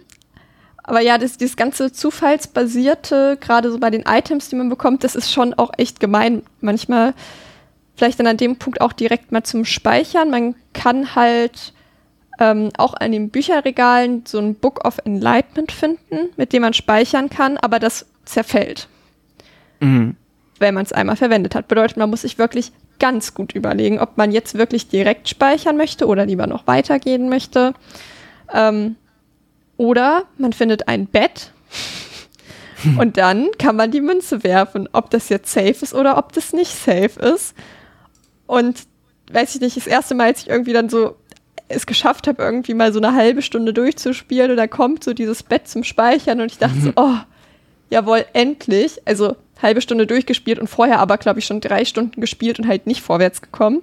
Ja. Und dann, ja, kommt so ein Scheiß, äh, was ist das denn, so ein Oger und macht mich platt. Äh, ich, oder ist es nicht der Crowmauler? Ich weiß es nicht. Ähm, ich Je glaub, nachdem, wo man stirbt. Aber also halt Ja, stimmt. dieses, dieser, also, ja, es kommt ein Viech und hat mich einfach platt gemacht und ich dachte so, was? Jetzt muss ich nochmal von vorne anfangen. Wie gemein ist das? Ja. Und das fand ich schon echt, da war ich am Anfang richtig angefressen. Ähm, es gibt dann auch manchmal, wenn man nachts geweckt wird, dass man sich dann doch noch verteidigen kann. Manchmal hat man aber auch keine Chance und das kannst du halt auch vorher eigentlich nicht so richtig beeinflussen, außer du weißt halt, wer dich an welchen Orten potenziell angreift. Also es gibt noch mal eher so richtiges Verlies in diesem Verlies. und da wird man so ähm, ja platt oder halt rausgezogen, dass man sich noch verteidigen kann. Das ist eigentlich ganz gut. Und dann hat man halt trotzdem nicht gespeichert. Das ist dann halt das Ärgerliche. dann schafft man es zu überleben. Aber gespeichert wurde halt trotzdem nicht. Das ist dermaßen ärgerlich. Ja, es ist nicht so leicht alles. Also man muss da echt schon auch, finde ich, ganz gut was abkönnen Auf jeden Fall. was so Frustration und sowas angeht. Also ja, gerade eben, wenn dann Leute an Krankheiten sterben und eigentlich kenne ich mittlerweile selbst so die Formel, aber kann sie halt nicht anwenden. Das war schon auch echt gemein. Ja, das ist vielleicht, fand ich auch auf der Crafting-Ebene so ein bisschen, dass man halt das quasi, was du lernst als Spielerin, bringt dich dann halt nur bedingt weiter, weil du musst vorher das Buch mit den Rezepten trotzdem nochmal finden. Ja. Das fand ich auch im Game Design ein bisschen unsauber. Das hätte ich mir, glaube ich, auch anders gewünscht. Ähm, was ich aber wirklich cool finde, du hast es jetzt schon angesprochen, die Münze werfen und diese Münze generell ist halt auch so essentien ein essentieller Bestandteil des Gameplays und ähm, kann auch, ne, also es ist oft entscheidet die Münze über Leben und Tod und das, das Frustpotenzial ist natürlich da, aber ähm, es ist halt auch so eine Art Risikomanagement, das man betreibt Und das ist dann halt auch wiederum der Nervenkitzel, weil wie du schon eben gesagt hast, ne, du findest jetzt das Buch, mit dem du sicher speichern kannst. Aber umso früher ich speichere, umso mehr muss ich dann, wenn ich gestorben bin, wieder zurück, nochmal zurücklegen. Mhm. Und dieses Risikomanagement finde ich super cool. Besonders in Kombination mit den Münzen, weil das hat, hat bei mir auch lange gedauert, weil ich es überhaupt nicht gerafft habe am Anfang. Es gibt halt noch äh, sogenannte Lucky Coins. Die das habe ich auch nicht gerafft. Oh, ja. Und ähm, das ist quasi so, dass ganz oft im Spiel wirst du halt ähm, vor diesem Münzwurf gestellt. Und dann musst du sagen Kopf oder Zahl oder Heads oder Tails.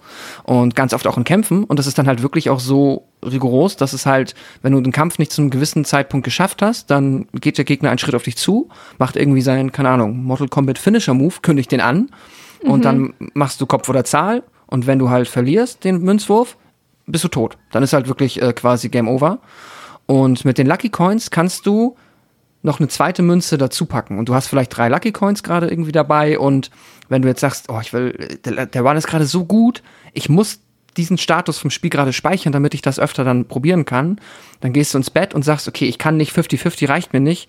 Ich werf zwei Münzen und verdoppel quasi die Chance, dass zumindest eine davon Kopf oder Zahl ist. Und das kann aber immer noch fast schief gehen. Also du kannst dann auch ja. immer noch sagen Kopf und du wirfst zweimal Zahl. Das ist so frustrierend, und, äh, das ist mir auch passiert.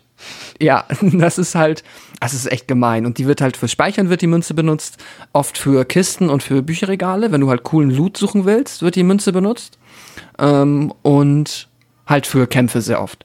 Und es ist, ja, also ich kann, also ich würde nie, ich würde das Spiel eh nie bedingungslos empfehlen. Und ich kann jeden Menschen äh, nachvollziehen, der sagt, das ist vom Frustfaktor äh, komplett albern und äh, überhaupt nicht cool. Aber Andererseits ähm, kann es halt auch sehr, kann, kann es auch einen sehr individuellen Reiz verspüren, halt äh, mit diesem Risikomanagement umzugehen. Ich, ich mochte das dann am Ende sehr. Ja ging mir eigentlich auch so. Ich glaube, wenn man halt weiß, worauf man sich irgendwie einlässt und wenn man einmal an dem Punkt ist, dass man weiß, okay, selbst wenn ich jetzt sterbe, ich bin ruckzuck wieder da, wo ich jetzt bin, dann geht's auch klar. Aber halt die ersten drei Stunden fand ich, glaube ich, schon echt super painful. Und ich habe dann ja auch eine dumme Charakterentscheidung getroffen und bin an einer Ecke halt wirklich nicht vorbeigekommen an den Geistern. Hab's dann auch erstmal zwei, drei Wochen zur Seite gelegt und nochmal neu gestartet. Ähm, halt eben mit dieser Sprintfunktion. Und dann lief's halt richtig gut. Und dann hat's mir auch wieder richtig Spaß gemacht, weil ja, da gab's wirklich so Areale, die kannte ich so komplett auswendig. Da konnte ich echt einfach so ganz easy durchsteppen und sie mhm. haben mir überhaupt gar keine Probleme gemacht und da fühlt man sich natürlich, da habe ich gefühlt wie die Königin, als ich dann da einfach so easy peasy durchgerannt bin. Das war dann schon auch cool. Also so struggling das am Anfang ist, so gut fühlt es sich dann halt auch an, wenn man dann mal irgendwann genau. endlich so weit ist, dass man das Gefühl hat, man kann dieses Spiel bezwingen. Ja, das finde ich halt auch toll. Und weil alles aus einem halt selber rauskommt, ne? So ja. selbst in den, in den Souls-Games ist es ja so, da auch da levelst du auf und bekommst besseres Equipment und hier startest du immer wieder von vorne, aber nur weil jetzt in deinem Kopf mehr Wissen ist, kannst du halt hier einfach ähm, cool durchrocken. Ja. Vielleicht noch zu einer weiteren Mechanik, die das Spiel hat, und zwar muss man, ähm, ja, das heißt ja auch nicht umsonst vier in Hunger, weil man kann Angst bekommen und man kann Hunger bekommen und man kann auch verhungern. Und man kann halt auch praktisch, ja, verrückt werden, sag ich mal.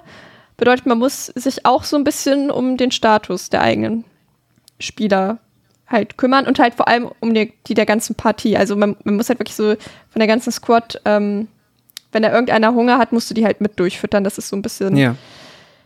der Nachteil daran, wenn man viele Leute mit sich rumschleppt aber prinzipiell finde ich es doch eher von Vorteil. Man findet wirklich viel Essen eigentlich in allen möglichen Kisten und Boxen und da würde ich auch wirklich empfehlen, jedes Teil anzuklicken, sonst kommt man ja. nicht durch.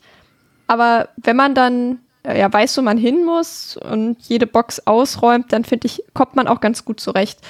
Ähm, genau, und da muss man halt schauen, wenn man irgendwie Hunger hat, halt wenn man das Kochbuch gefunden hat, kann man halt was Richtiges kochen mit relativ wenig Zutaten. Das macht dann schön lange satt. Und wenn man ja ein bisschen verrückt wird, muss man halt Wein trinken oder irgendwas rauchen. Ich weiß gar nicht, irgendwas, was, was kann man rauchen? Man kann Tabak rauchen, man kann noch irgendwas anderes Opium. rauchen. Opium kann man rauchen. Ja, und dann geht es einem natürlich auch viel, viel besser. Ähm, das Mädchen übrigens auch. Da dachte ich mir so, ich kann doch jetzt dem Mädchen keinen Wein geben. Dann dachte ich mir irgendwann so, ach komm, nee, scheiß drauf, ne? Kleines Mädchen, ich mein, kriegst jetzt ein Weinchen hier, ist alles schwer genug. ist alles schwer genug hier. Ja. Ja. Da wird das Jugendamt nicht klopfen. Wär schön. Städten. Das Spiel ist, äh, ich hatte einen Run, das war dann sehr frustrierend, weil ich habe ich habe nie drüber nachgedacht. Ich dachte so, ja, ich habe ja, komm, den, wir können den ganzen Wein und den Ale und Whisky, den trinken wir jetzt. Ich habe ja noch genug Tabak und Opium. Damit mache ich dann irgendwie ähm, später dann äh, ähm, quasi die, äh, kümmere ich mich damit um das äh, Sanity-Meter. Aber das Doofe ist, das Spiel ist dann leider doch schon so klug und dass der Hund, der Doggo kann halt nicht rauchen, äh, weil ein Hund nicht rauchen kann. Und ich so, nein! Aber man kann dem Hund halt Whisky geben, so klar. Ergibt ja auch Sinn. Und dann, äh, also das ist sehr frustrierend, wenn man auf einmal dann halt, wenn der Hund, ja, verrückt wird, in Anführungszeichen, aber man nichts hat, was der bekommen kann. Ja, was auch sehr nervig sein kann, ist, man, ich habe halt auch mal, du hast manchmal super viel Tabak und Opium, aber du brauchst halt auch die Pfeife. die die musst du auch Pfeife. einmal finden. Ja. Wenn du die hast, kannst du auch nichts machen. Die habe ich auch sehr spät das erste Mal gefunden und ich war die ganze Zeit so, was soll ich mit dem Tabak machen? Und irgendwann habe ich dann die Pfeife gefunden und dachte so, jetzt, endlich. Ah. Aber wie, wie hat dir so diese Mechanik gefallen, mit dem, dass du dich da noch um dich selbst kümmern musst zusätzlich und gerade auch so mit den verschiedenen Krankheiten, die man haben kann? Im Kontext jetzt wirklich vom, also von and Hunger, überraschend gut. Ich dachte am Anfang, dass es mir, mh, wie es bei manchen anderen Survival Games ist, jetzt gerade so bei dem, was auch in den letzten zehn Jahren halt, gab es ja einen großen Trend von ähm, ja, irgendwelchen Open World Multiplayer Survival Games, wo du halt ähm, die meiste Zeit damit beschäftigt bist, immer nur irgendwelche ähm, Fortschrittsbalken oder halt irgendwelche ja, Statuswerte zu babysitten, in Anführungszeichen, nenne ich es mal. Ich finde, das kann sehr oft in Spielen sehr nervig sein, dass du dann ähm, und auch wirklich einfach nur sich wie so uninspiriert dran geflanschtes Game Design anfühlen. Wenn du halt ein Spiel hast, was vom Ding voll viel Spaß macht, aber du musst dann irgendwie, keine Ahnung, du hast einen Ausdauermeter, obwohl es gar keinen Sinn ergibt, einen Ausdauermeter zu haben. Oder du musst jemanden füttern, obwohl das im Spiel überhaupt nichts bringt. So, aber gerade in diesem Survival-Horror-Kontext, ähm, wo du halt, ne, diese Itemknappheit, was du meinst, diese wirklich limitierten Ressourcen, das heißt, du hast auf einmal dann Ressourcenmanagement drin, du musst genau überlegen, okay, was mache ich jetzt? Ich habe das Kochbuch noch nicht gefunden, aber wir haben Hunger. Ich kann jetzt schon die ganzen Eier verfüttern, die machen aber nur irgendwie fünf Punkte. Wenn ich jetzt im nächsten Raum das Kochbuch finde, kann ich, ähm, keine Ahnung, einen Kuchen machen und dann 50 Punkte. Dadurch hast du auch auf einmal wieder halt ähm, neben dem Risikomanagement noch ein Ressourcenmanagement und das weiß ich nicht. Ich finde das schon, das stellt dann dich vor interessante Entscheidungen, die du treffen kannst. Und wenn du damit dann erfolgreich bist, fühlt sich das ziemlich gut an. Deswegen fand ich das sehr cool. Plus, es hat halt irgendwie so seinen eigenen Humor, haben wir gerade eben schon drüber gescherzt, halt, dass du dann halt, äh, ja, keine Ahnung, dann ähm, den Hund mit Alkohol fütterst oder was auch immer. Ähm, ist halt ein bisschen kruder Humor, es ist äh, jetzt nicht unbedingt wholesome, aber äh, es ist halt schon irgendwie ein bisschen, Ja, oder so rohe Pilze einfach futtern, ja, genau. die man so Ähm. irgendwo in diesem Dungeon gefunden, äh, gefunden hat, wo ich auch dachte, Ja. also nicht, dass die sich davon jetzt auch noch eine Vergiftung holen können oder so. was, ne, wenn du rohes Fleisch isst, kann das auch passieren. Ja. Das ist dann auch wieder ähm, ein bisschen Risiko, ist auch dabei. Und auch das, was du eben meintest mit den Würmern, fand ich auch, äh, wenn du diesen Wür Würmer-Status hast, wenn ich mich recht erinnere, dann sinkt halt dein, oder du bekommst doppelt so schnell Hunger. Ja, Wenn du den Wurmsaft nimmst, ist das weg, aber du bist direkt vergiftet, Ja. automatisch. du brauchst Das es immer ist, in äh, Kombo. Das ist heavy, ja. ja. das ist schon, vor allem wenn du das nicht weißt, dass du danach direkt vergiftet bist. Ja. Und dann denkst du so, ah geil, ja, den Wurmsaft, den kann ich ja jetzt verwenden. Und dann, ja, stirbt deine Person halt drei Minuten später an der Vergiftung. Denkst du dir auch so, ja toll, da habe ich jetzt nichts bei gewonnen. Also mit dem Würmern wäre die Person vielleicht besser dran gewesen. Ja. Ja, also, was wollte ich gerade noch sagen? Hat gerade noch irgendwas im Kopf zum Thema Essen. Ach so, genau, ich fand es auch auf der leichtesten Stufe echt gut machbar. Ähm, am Anfang, wo ich wirklich noch viel rumgeeiert bin und nicht vorwärts kam, hatte ich schon auch so einmal die Situation, dass ich eigentlich nichts mehr zu essen hatte. Aber eben, wenn man dann an dem Punkt ist, wo man weiß, wo man hin muss, ist es auch wirklich kein Problem mehr. Also es ist auch nicht so, dass ich dachte, ja, das ist jetzt eine unmögliche Aufgabe.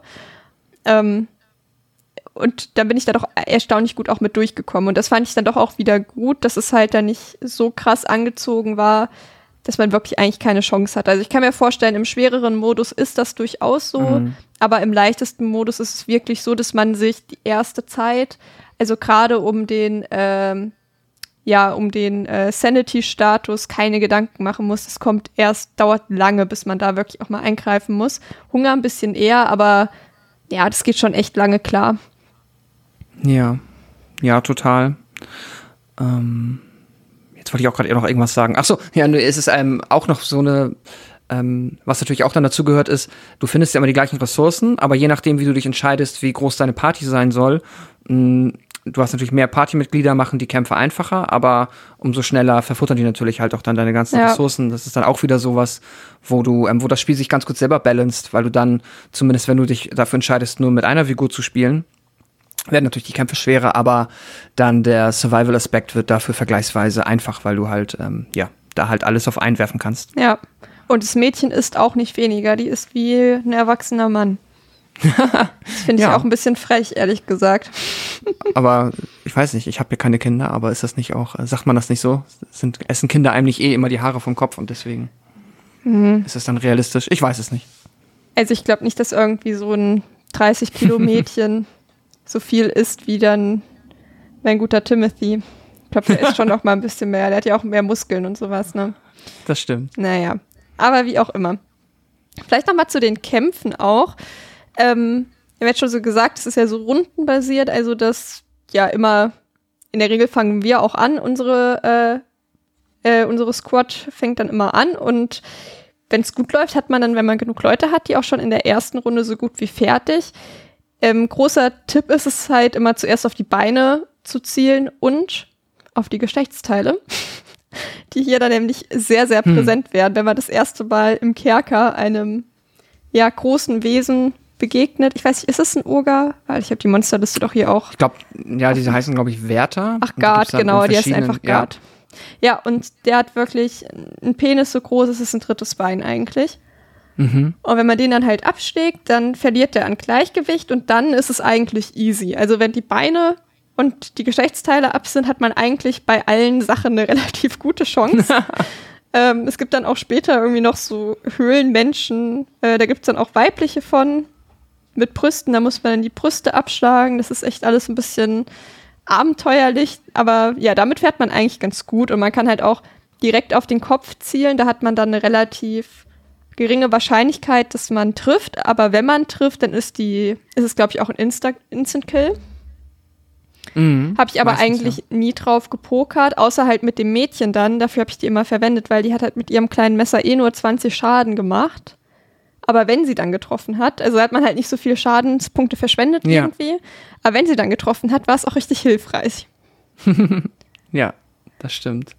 Ja, das ist, ähm, ach doch, hatten wir schon, genau, also dieses halt, das System ähm, der, ja, Limbs im Englischen, keine Ahnung, der Körperteile, dass man Ja. die halt, aber auf beiden Seiten, ne? Man kann ja auch wirklich, ähm, deine, deine eigenen Figuren können im ersten Kampf einen Arm verlieren, aber deswegen ist das Spiel nicht zu Ende, aber dann hast du halt die Konsequenzen, dass deine Figur nur noch einen Arm hat und dann kein Schild mehr halten kann. Ja.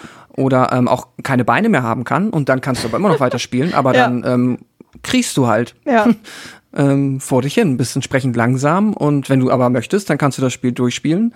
Es gibt später noch ein NPC, wo du dann auch ähm, wieder, äh, ja, Rest in Peace, kleines Mädchen, äh, quasi ähm, äh, sie opfern kannst, um dann ähm, von der anderen Göttin dann deine Gliedmaßen zurückzubekommen. Ähm, aber das ist, äh, ist ein interessantes System. Ich fand es ziemlich cool, weil auch dadurch wieder ähm, die Gegner halt nicht nur, also es ist nicht nur das, was man vielleicht aus anderen JRPGs kennt, irgendwie, okay, das ist ein Lebenspunktebalken ähm, und dann hat die, keine Ahnung, das meiste ist okay, dann äh, die ist jetzt empfindlich gegen Eis, Feuer oder was weiß ich, ähm, hat Resistenz gegen Gift und dass du halt nicht nur über die, ja, vergleichsweise konventionellen Mechaniken da ähm, interessantes Gameplay reinbekommst in die Kämpfe, sondern halt dadurch, dass du sagst, okay, wie du meinst eben, ich kann die Beine als erstes fokussen, dann kann ich die gut auf den Kopf zielen, aber du kannst auch erst die Arme abschlagen, weil dann können sie nicht mehr mit, ähm, können sie nur noch ganz Billo-Attacken machen und ähm, ja, da entsteht dann auch ein gewisser Grad an Strategie und das ist auch ziemlich cool. Weiß ich, hast du noch irgendwelche Pro-Tipps für die Kämpfe? Es ist natürlich, es gibt viele Möglichkeiten, das Game auch zu cheesen, ähm, weil es halt, ja, es ist halt quasi ein Solo-Projekt äh, von diesem Miro und ähm, es ist vergleichsweise komplex und dadurch, äh, weiß nicht, fühlt sich fast schon automatisch an, dass es halt, ähm, ja, da in diesem, dass da halt nicht, also das hat ja auch nie großartig ähm, Testing erfahren, bevor es, glaube ich, released wurde. Klar, dass jetzt noch einige Patches bekommen, aber ähm, wenn man jetzt wirklich, sag ich mal, wirklich eine leichte Zeit haben möchte, dann gibt's da Wege, das ohne zu cheaten, aber halt dann zu cheesen, machbar zu machen. Ähm, ansonsten ist das, was du gesagt hast, ich wollte auch gerade bei allen Gegnern, die sich erstmal konventionell anfühlen, so die Wachen und so auf den ersten Leveln immer auf die Beine hauen und dann ähm, nach Möglichkeit auf den Kopf. Es gibt natürlich verschiedenste Ausrüstungen, manche Sachen helfen dir wirklich sehr. Ähm, ich weiß nicht, hattest du mal eine leere Seite gefunden? Hast du das mal versucht? Ja, aber ich wusste überhaupt nicht, was ich damit machen soll. Ich habe dann versucht, irgendwas reinzuschreiben, aber es hat Mhm. nichts gebracht. Ich habe Das es falsch reingeschrieben. Ja, ich glaube, es gibt noch ein anderes Buch, das dir einen Tipp gibt, aber das ist auch super schwer rauszufinden. Das ist zum Beispiel etwas, was ich nachgelesen habe. Man kann sich dann ähm, mit einem gewissen quasi, wenn man an, einen richtigen Text an eine Göttin schreibt, dann kann sie dir quasi ein Item schenken. Und Das kannst du dir hab so- aussuchen. Es kann jedes Item im Spiel sein. Ich habe so Book of Enlightenment ganz oft eingegeben in der Hoffnung, dass ich noch Ja. eins bekomme. Hat nicht geklappt. Ja, genau. Also du kannst es theoretisch halt darüber bekommen. Das kann dir helfen. Ähm, und Statuseffekte helfen immer oft. Also sprich, wenn du äh, zum Beispiel irgendwie ähm, Giftpfeile findest, dann ähm, und auch wenn die irgendwie nicht viel Schaden machen, wenn du jemanden vergiftest, dann ist das gerade für Bosskämpfe super effektiv. Ähm, eine Sache, die noch witzig ist, ähm, wenn du eine Figur hast, die die Fähigkeit Leg Sweep im Englischen, also ich weiß nicht, Beine wegziehen, halt so ein, ja, halt so Tritt gegen die Beine, sagen wir es mal so. Das ist ein Skill, den man lernen kann. Und äh, wo ich eben ja schon mal meinte, dass RPG Maker Games oft krude sind und halt dann auch ähm, komische Eigenschaften haben. Es ist wohl aus Gründen so, dass die, Tü- wenn man eine Tür nicht ähm, aufschließen oder knacken kann, dann kann man gegen diese Tür kämpfen und dann musst du sie halt quasi in einer Runde ähm, kaputt machen. Du musst dann in einer Runde so viel Schaden machen, wie sie Lebenspunkte hat. Aber weil die Türen anscheinend im Spiel logisch als Beine programmiert sind, because ist einfach so, kannst du mit dieser Leg Sweep Fähigkeit einfach alle Türen aufmachen. das ist äh, ja. Ich wollte gerade sagen, so- ich habe keine einzige so ein- Tür aufbekommen. Mit, Es ist schwer, ja. also aber ich glaube, das lag dann daran, dass ich halt das Girl hatte, die halt irgendwie nur so 20 Hitpunkte hat. Dann hätte ich wahrscheinlich noch eine Person mit wirklich 300 oder so auch gebraucht. Ich habe keine einzige Tür aufbekommen, auch nicht mit voller Mannschaft. Ja, es ist, äh, ja, ich habe es später, also wenn du wirklich dann die guten Schwerter gefunden hast oder äh, dir die irgendwie organisiert hast, dann geht's schon, dann kannst du auch mal eine Tür aufschlagen, aber ansonsten ist es äh, sehr schwierig. Man kann ansonsten auch aus allen Kämpfen versuchen, zumindest wegzurennen.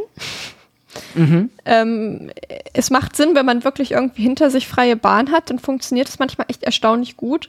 Und gerade am Anfang ist es eigentlich äh, der Way to go, würde ich sagen. ja, Weil man am Anfang, wenn man alleine ist, ja praktisch keine Chance hat, wenn man nicht direkt irgendwie nach zwei Minuten schon ohne Beine und mit nur noch einem Arm darum krabbeln möchte.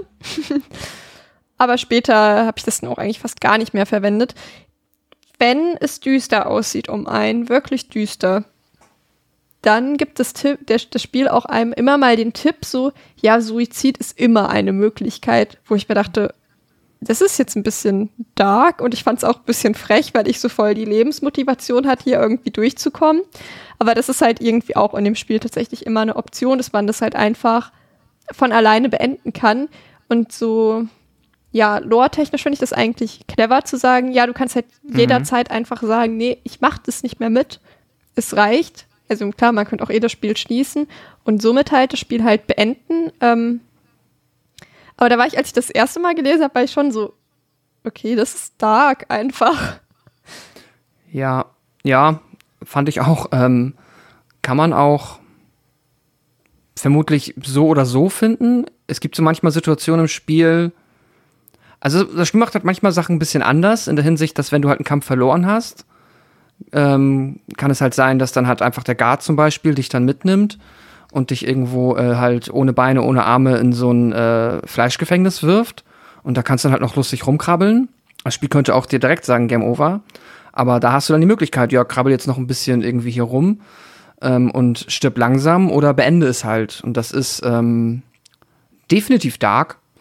Äh, entsprechend auch da ist es, äh, ja, man kann, also auch alle Content Creator, die ich da irgendwie in dem Kontext mal gesehen habe, zu und auch ich selber, also man auf jeden Fall vorher gucken, ob man ähm, quasi äh, ja diese Themen auch in dieser sehr expliziten Art und Weise ab kann. Ähm, das ist äh, die Content Warnings, äh, Content Notes sind da halt sehr wichtig. Aber Ja.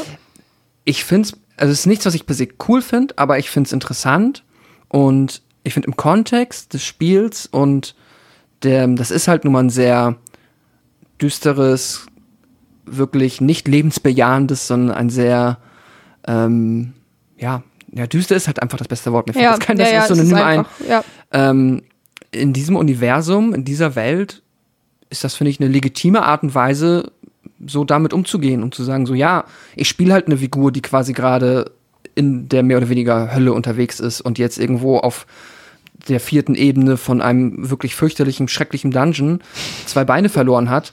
Ähm, sure, that's an option. So, also Ja. dann ähm, würde ich jetzt auch nicht widersprechen oder zumindest sagen, ist es halt. Ähm, also ich habe nicht das Gefühl, dass das Spiel da irgendwie versucht, krass edgelordig zu sein. Nee, Ähm, es fühlt sich ich halt eben schlüssig legitim. Mhm. an, finde ich. Dass es halt hier in diesem Spiel irgendwie eine Option ist. Ich habe auch mal, ah, wie hieß denn das? Ich glaube, Anna hieß das. Es ist auch so ein, ja, eigentlich Walking Simulator in so einem Haus. Das habe ich auf der PS3 gespielt. Und da gibt's auch so die Möglichkeit, dann einfach aus dem Haus zu gehen und dann ist halt Spiel vorbei. Und irgendwie war das, ist es schon witzlos, wenn du dann aus dem Haus gehst und das Spiel ist halt vorbei, aber gleichzeitig hat man das ja immer, dass man sich denkt, ja, also das könnte jetzt so schnell vorbei sein, wenn man einfach gehen würde. ja. Und ja, da kannst du es halt einfach auch mal machen. ja. Gut, dann wirst du halt eh weiterspielen und es nochmal starten, aber ich finde es eigentlich immer ganz cool, wenn es dann doch die Option gibt, wenn es sie offensichtlich Ja. eigentlich geben müsste. Exakt, ja. Ja, finde ich halt auch. Da hat das Spiel tatsächlich viele Momente, wo es mich immer, also da ist das Spiel sehr gut drin, einen zu überraschen, finde ich, was, was es, wie, ja doch schon komplex es ist, anhand seiner Möglichkeiten mit der Situation umzugehen. Auch wenn du ja irgendwie ähm, infiziert bist, kannst du dir auch, wenn du aber, wenn du die Knochensäge gefunden hast, kannst du dir auch selber einen Arm absägen und das halt selber machen und dadurch halt dann ähm, den einen Nachteil auf dich nehmen, aber dann ist die Infektion zumindest vorbei.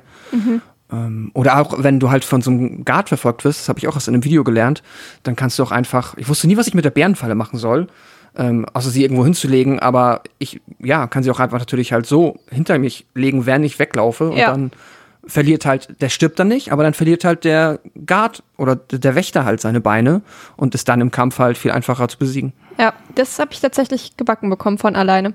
Weil ich mich auch irgendwann Nice. gefragt habe, hm, wofür ist eigentlich diese Bärenfalle?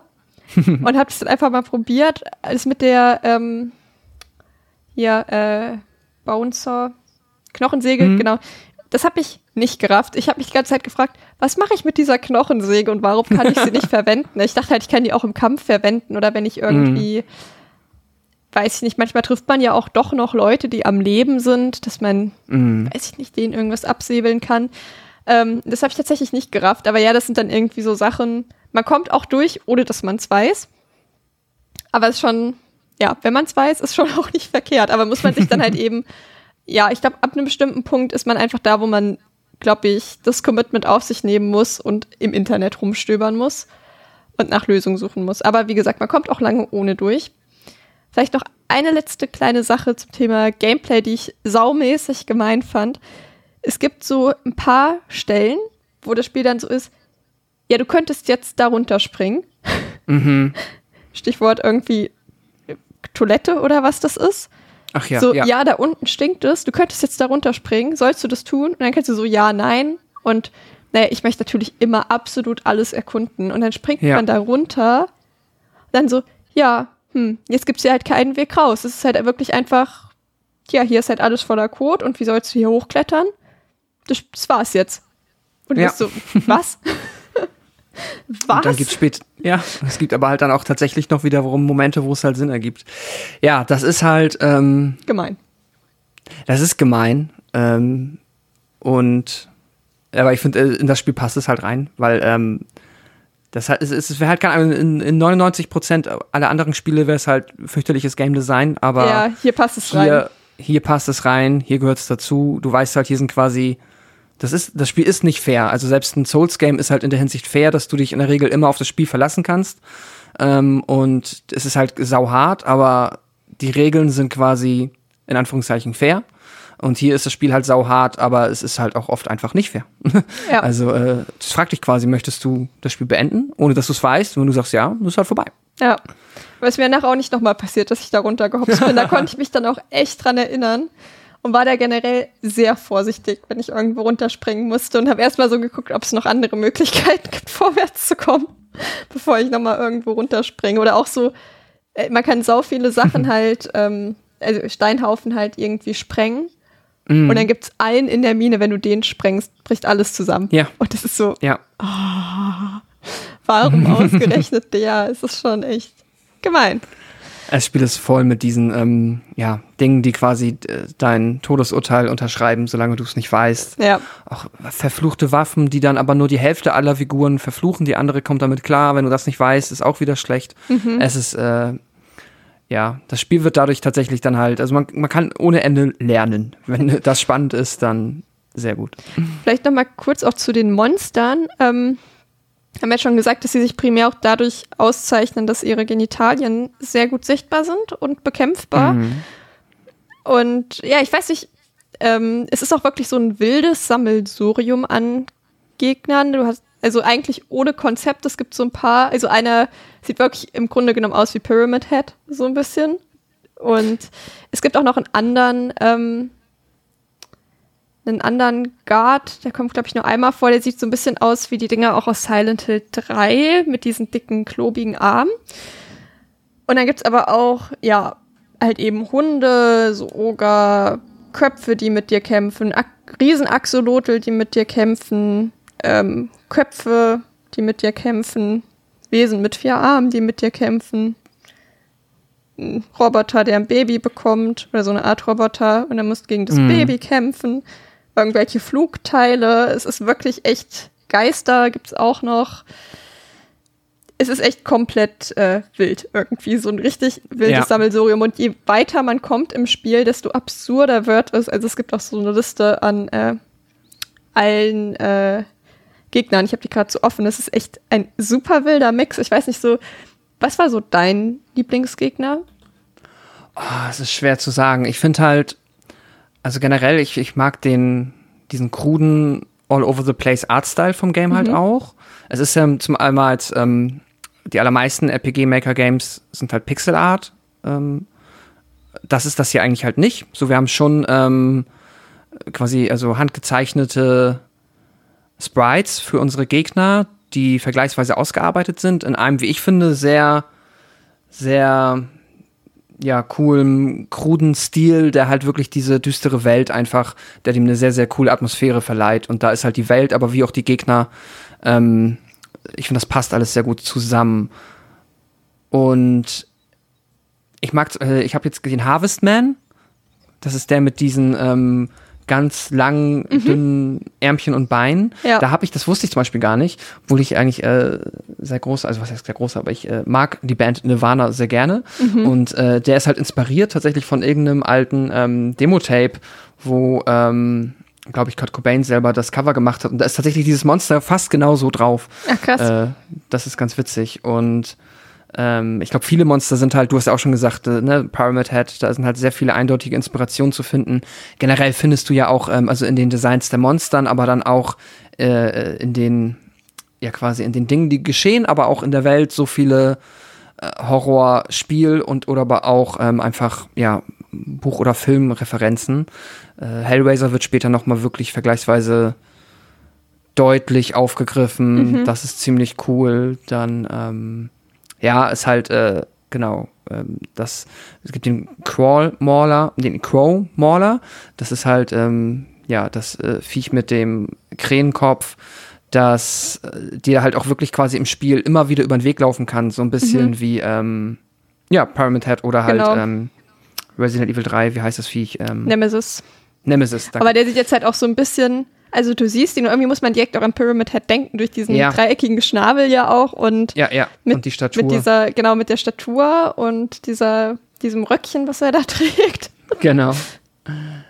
Ja, und das mit den Genitalien, ich, ja, ich habe, ähm, das ist einfach scheinbar ein Ding. Das, äh, es fühlt sich, ich finde immer noch, das fühlt sich halt.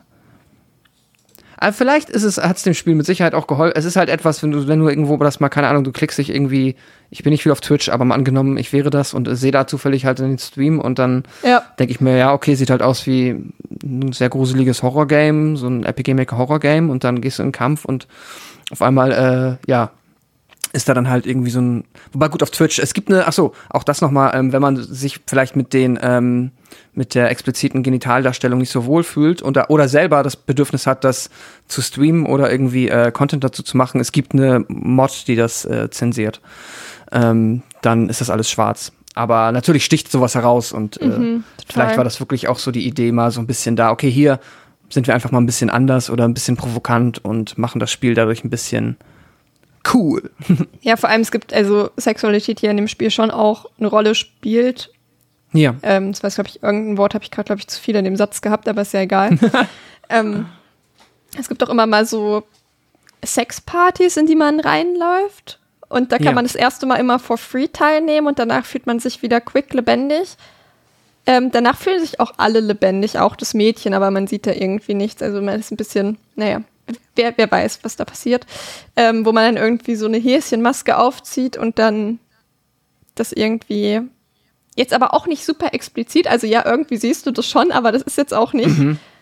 Also mich hat es jetzt sicher irgendwie unangenehm berührt, dass ich so dachte, so, was, was passiert dort? Ähm, also doch schon irgendwie, ich glaube, das muss man einfach selbst gesehen haben, weil ich finde, diese ganzen Ja. Sachen sind im Spiel dann doch nicht so explizit auffällig, wie man sich das jetzt vielleicht vorstellt, wenn man es hört.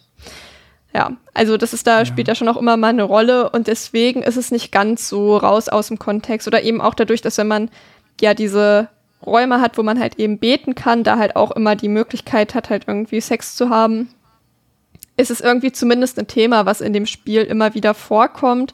Und dann wirkt es nicht ganz so, also auch hier wieder nicht ganz so edgelordig, out of place, wie es, glaube ich, wirken könnte, weil es sich trotzdem ja dann halbwegs organisch anfühlt, obwohl so der erste Encounter halt mit diesem, mit diesem Wächter, da war schon auch, dachte ich mir so, okay, schon auch abenteuerlich gewesen. Aber man gewöhnt sich dann auch dran, so man hinterfragt es dann auch irgendwann gar nicht mehr. ja. Ich mochte total Ja. gern den äh, Lizard Man. Irgendwie, Ja, ich der weiß ist cool. nicht, die ich finde so Echsen irgendwie generell cool und der hat mich irgendwie, ich weiß nicht, ich habe den gesehen und habe hab mich irgendwie richtig drüber gefreut. Den mochte ich echt gerne. Und ähm, diesen, dieses Uterus-Ding, was dann den Baby, das Baby bekommt, wenn man es nicht schnell genug umbringt, das ist dann später in dieser Stadt und Ja. echt richtig schwer zu töten, fand ich. Da bin ich auch Ja. ein paar Mal dran gescheitert, aber das fand ich vom, vom Design halt nochmal sowas komplett anderes und das finde ich halt auch echt cool, so wie vielseitig das ist und halt eben auch detailliert. Man hat echt das Gefühl, also nicht so das Gefühl, ja, okay, wir haben hier irgendwie so ein grobes Monster-Design und wir machen so Mhm. hm, fünf davon, sondern wir haben da halt, ich weiß es nicht, 30, 40? Mhm. Ja. Ich habe jetzt es nicht nachgezählt, es sind echt viele oder halt auch immer mal in verschiedenen ähm, Variationen dann. Das fand ich schon echt cool, dass da halt irgendwie, obwohl es nur so eine Person gemacht hat, auch echt nicht gespart wurde irgendwie an kreativen Ideen und halt auch coolen Designs. Also ja, zum Teil eindeutig an irgendwas angelehnt, aber ist jetzt auch nicht schlimm, finde ich, fällt jetzt nicht negativ auf. Aber zum Teil auch echt irgendwie Sachen, wo ich denke, so ja, okay, habe ich so halt auch noch nicht gesehen. da hat mal jemand eine richtig gute Idee gehabt. Das finde ich echt richtig äh, cool, muss ich ehrlich sagen. Ja. Da, vor allem, weil man halt auch, ja, nicht so irgendwie wie in so Zombie-Spielen, wo man dann irgendwie immer die gleichen Nasen vor sich rumlaufen hat. Es gibt dann halt immer noch mal was Neues zu entdecken. Man denkt so, ach ja, wer bist du denn jetzt? Und mal schauen, was du so drauf hast. Und das finde ich eigentlich schon immer ganz cool. Oder auch halt eben die, die Ecke, wo man dann auf dieses Riesenaxolotl trifft, wo man denkt, Oh ja. warum? Wa was machst du hier? so, es ist so richtig random und es ist halt auch sau schwer zu besiegen. Also ich habe es nicht geschafft. Oder beziehungsweise ich glaube, Hm. es ist ein Lachs, der halt aber aussieht wie so ein Axolotl. Ähm, ja, fand ich irgendwie schon einfach interessant und auch so ein großer Pluspunkt generell halt einfach an das Spiel, dass man wirklich das Gefühl hat, okay, hier sind wirklich, hat sich halt jemand hingesetzt, der halt eine Idee hatte und so richtiges Interesse daran hatte, das richtig, richtig gut und detailliert Ja. umzusetzen. Und das finde ich halt einfach immer schön. Ja, voll. Das, genau, das ist auch, genau, ja.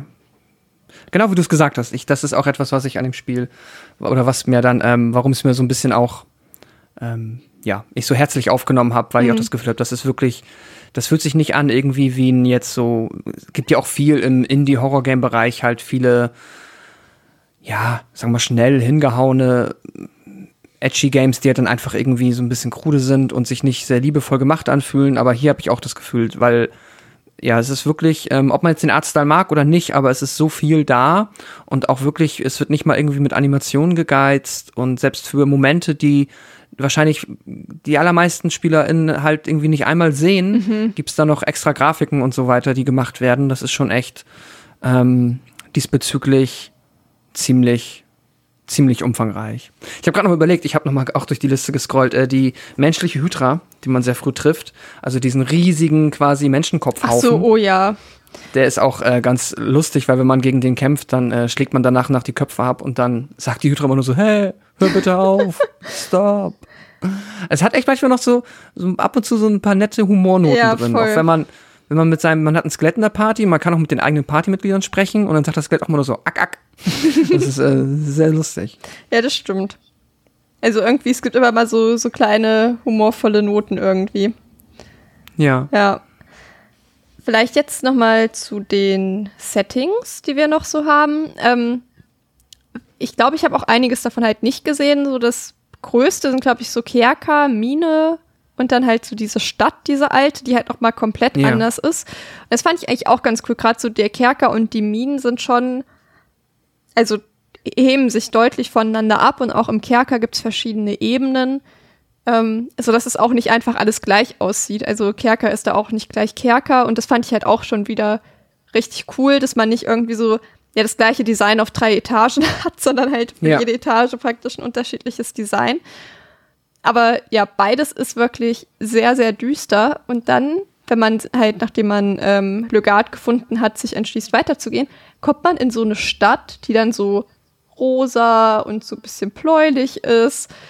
Und man denkt sich so, was mhm. passiert hier? Ist das noch das gleiche Spiel? Ähm, es wird nicht minder gefährlich, dadurch, dass die Optik jetzt ein bisschen freundlicher ist, muss man sagen. Ähm, ja, fand ich aber auf jeden Fall auch da echt cool und abwechslungsreich. Ja, voll. Ähm, das ist dann ja auch der Bereich dieses Start halt, ne, so diese zweite Spielhälfte, wo du dann auch die Möglichkeit hast, immer noch die Zeit zu wechseln. Ähm, ja.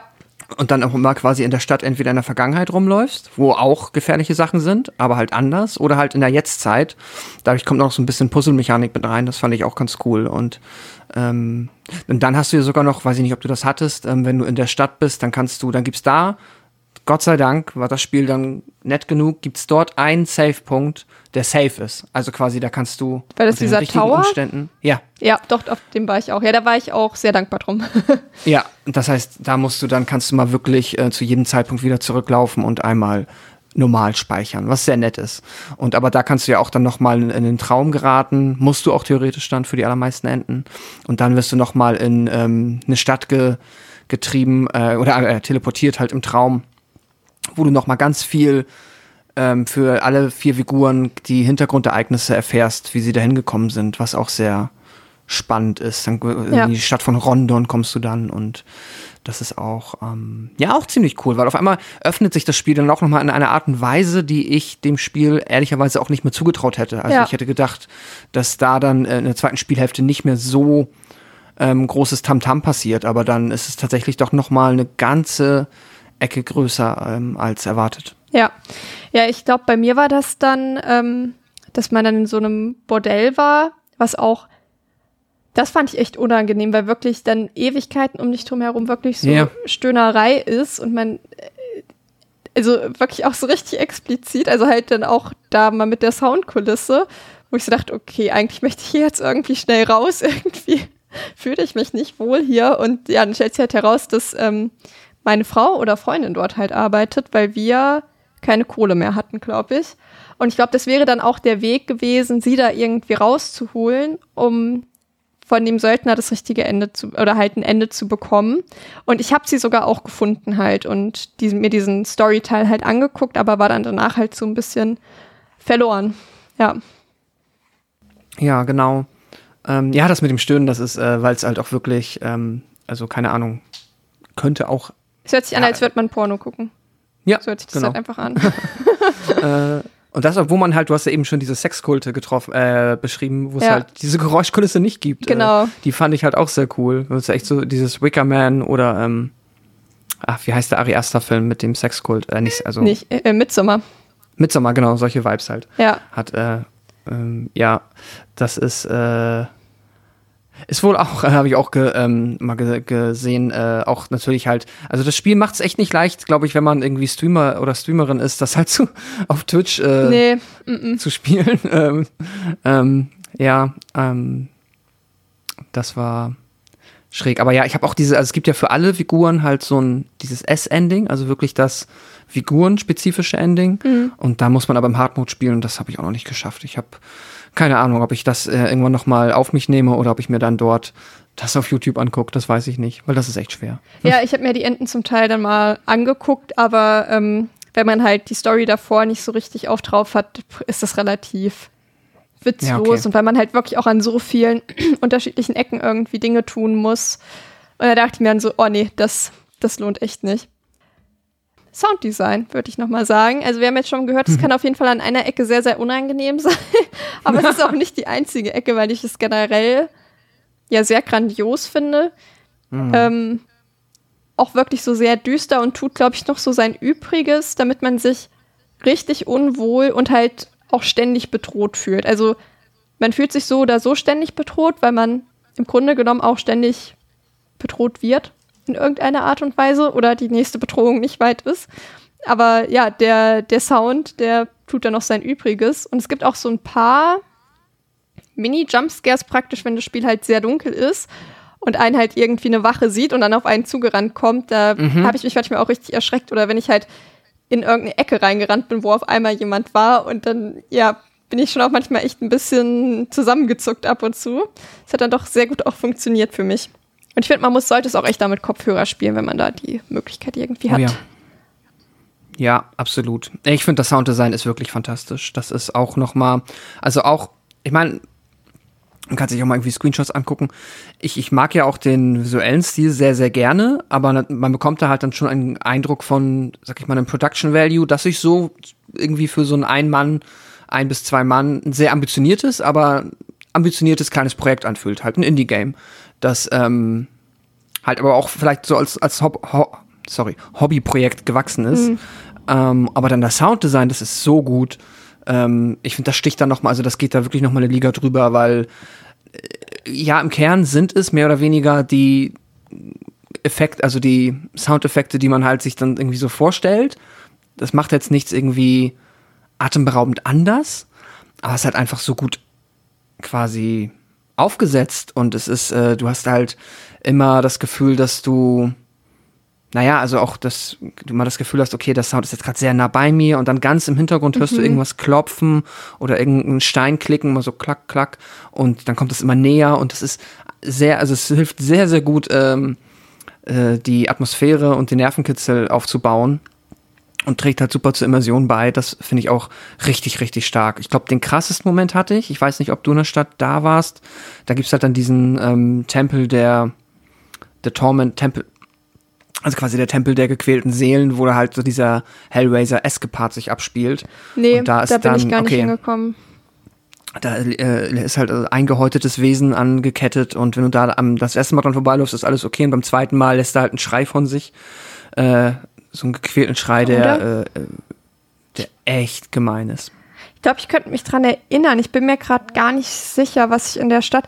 Ich habe irgend, irgend so ein Viech, glaube ich, gesehen. Kann man da dann auch gegen kämpfen? Ähm, ja, ich habe es aber nicht gemacht. Du kämpfst aber danach quasi gegen ein äh, so ein ähnliches Viech. Ich glaube Das ist quasi dann. ein großer Bossfight. Ja, ich glaube dann doch. Also, weil ich habe noch gegen irgendwas diesen, nee, diesen riesen zotteligen Typen. Ach so, nee, Nee, das, das das, ist ist dieser anderes. Lord der Fliegen. Ja, der ist auch gemein. Aber nee, dann ist doch was anderes, genau, weil ich gucke gerade noch mal durch, den, den hatte ich noch auf jeden Fall noch gesehen. Ja, Mhm. nee, aber ja, ist auf jeden Fall alles eine sehr, sehr intensive Erfahrung. Ähm, das kann man echt nicht anders sagen.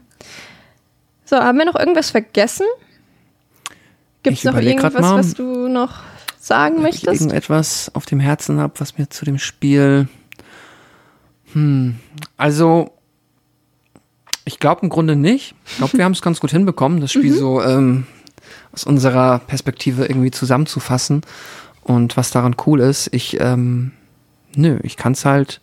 Ey, Ich glaube, wenn man jetzt, so, wenn, man sich unser Gespräch bis hierhin angehört hat und jetzt sagt, ähm, das klingt spannend, das klingt cool, das klingt nach etwas für mich, dann ähm, kann man es wirklich empfehlen. Ach doch, oh, stimmt, das wollte ich noch mal ähm, einfach nur noch mal, also jetzt äh, rein, wenn man wirklich Interesse an dem Spiel hat, weil es das, es gibt es zwar in der Theorie auf Steam, aber nicht in Deutschland, weil Steam in Deutschland ja ähm, sehr, also quasi alles, was da äh, ja zu explizit im sexuellen Bereich unterwegs ist, halt ähm, nicht anbietet. Aber auf itch.io, lustig, das, was ich eben schon erwähnt habe, wo ich meine Spiele hochlade, da kann man auch dieses Spiel kaufen und da kann man es dann ähm, bekommen. Sehr gut. Ja, das fehlt natürlich noch. Gut, dann Fazit mit Sternewertung. Los geht's. Okay. ähm, ja, ich ähm, bin sehr froh, dass ich vor einem, jetzt müsste ich lügen, Dreivierteljahr wahrscheinlich, ich glaube Ende letzten Jahres halt äh, über einen meiner äh, äh, YouTube Rabbit Hole Kanäle da halt mal drauf gestoßen bin, dass es dieses Spiel gibt, dass dieses Spiel offensichtlich sehr interessant ist und sehr sehr eigenständig, sogar noch mal im Subkosmos dieser ja halt der RPG Maker RPGs, ähm, was sehr eigenes macht und ich hatte insgesamt, ich bin ja halt wie gesagt, ich habe jetzt, ich glaube, ich habe von den normalen Enden ja drei von oder vier von sechs gesehen.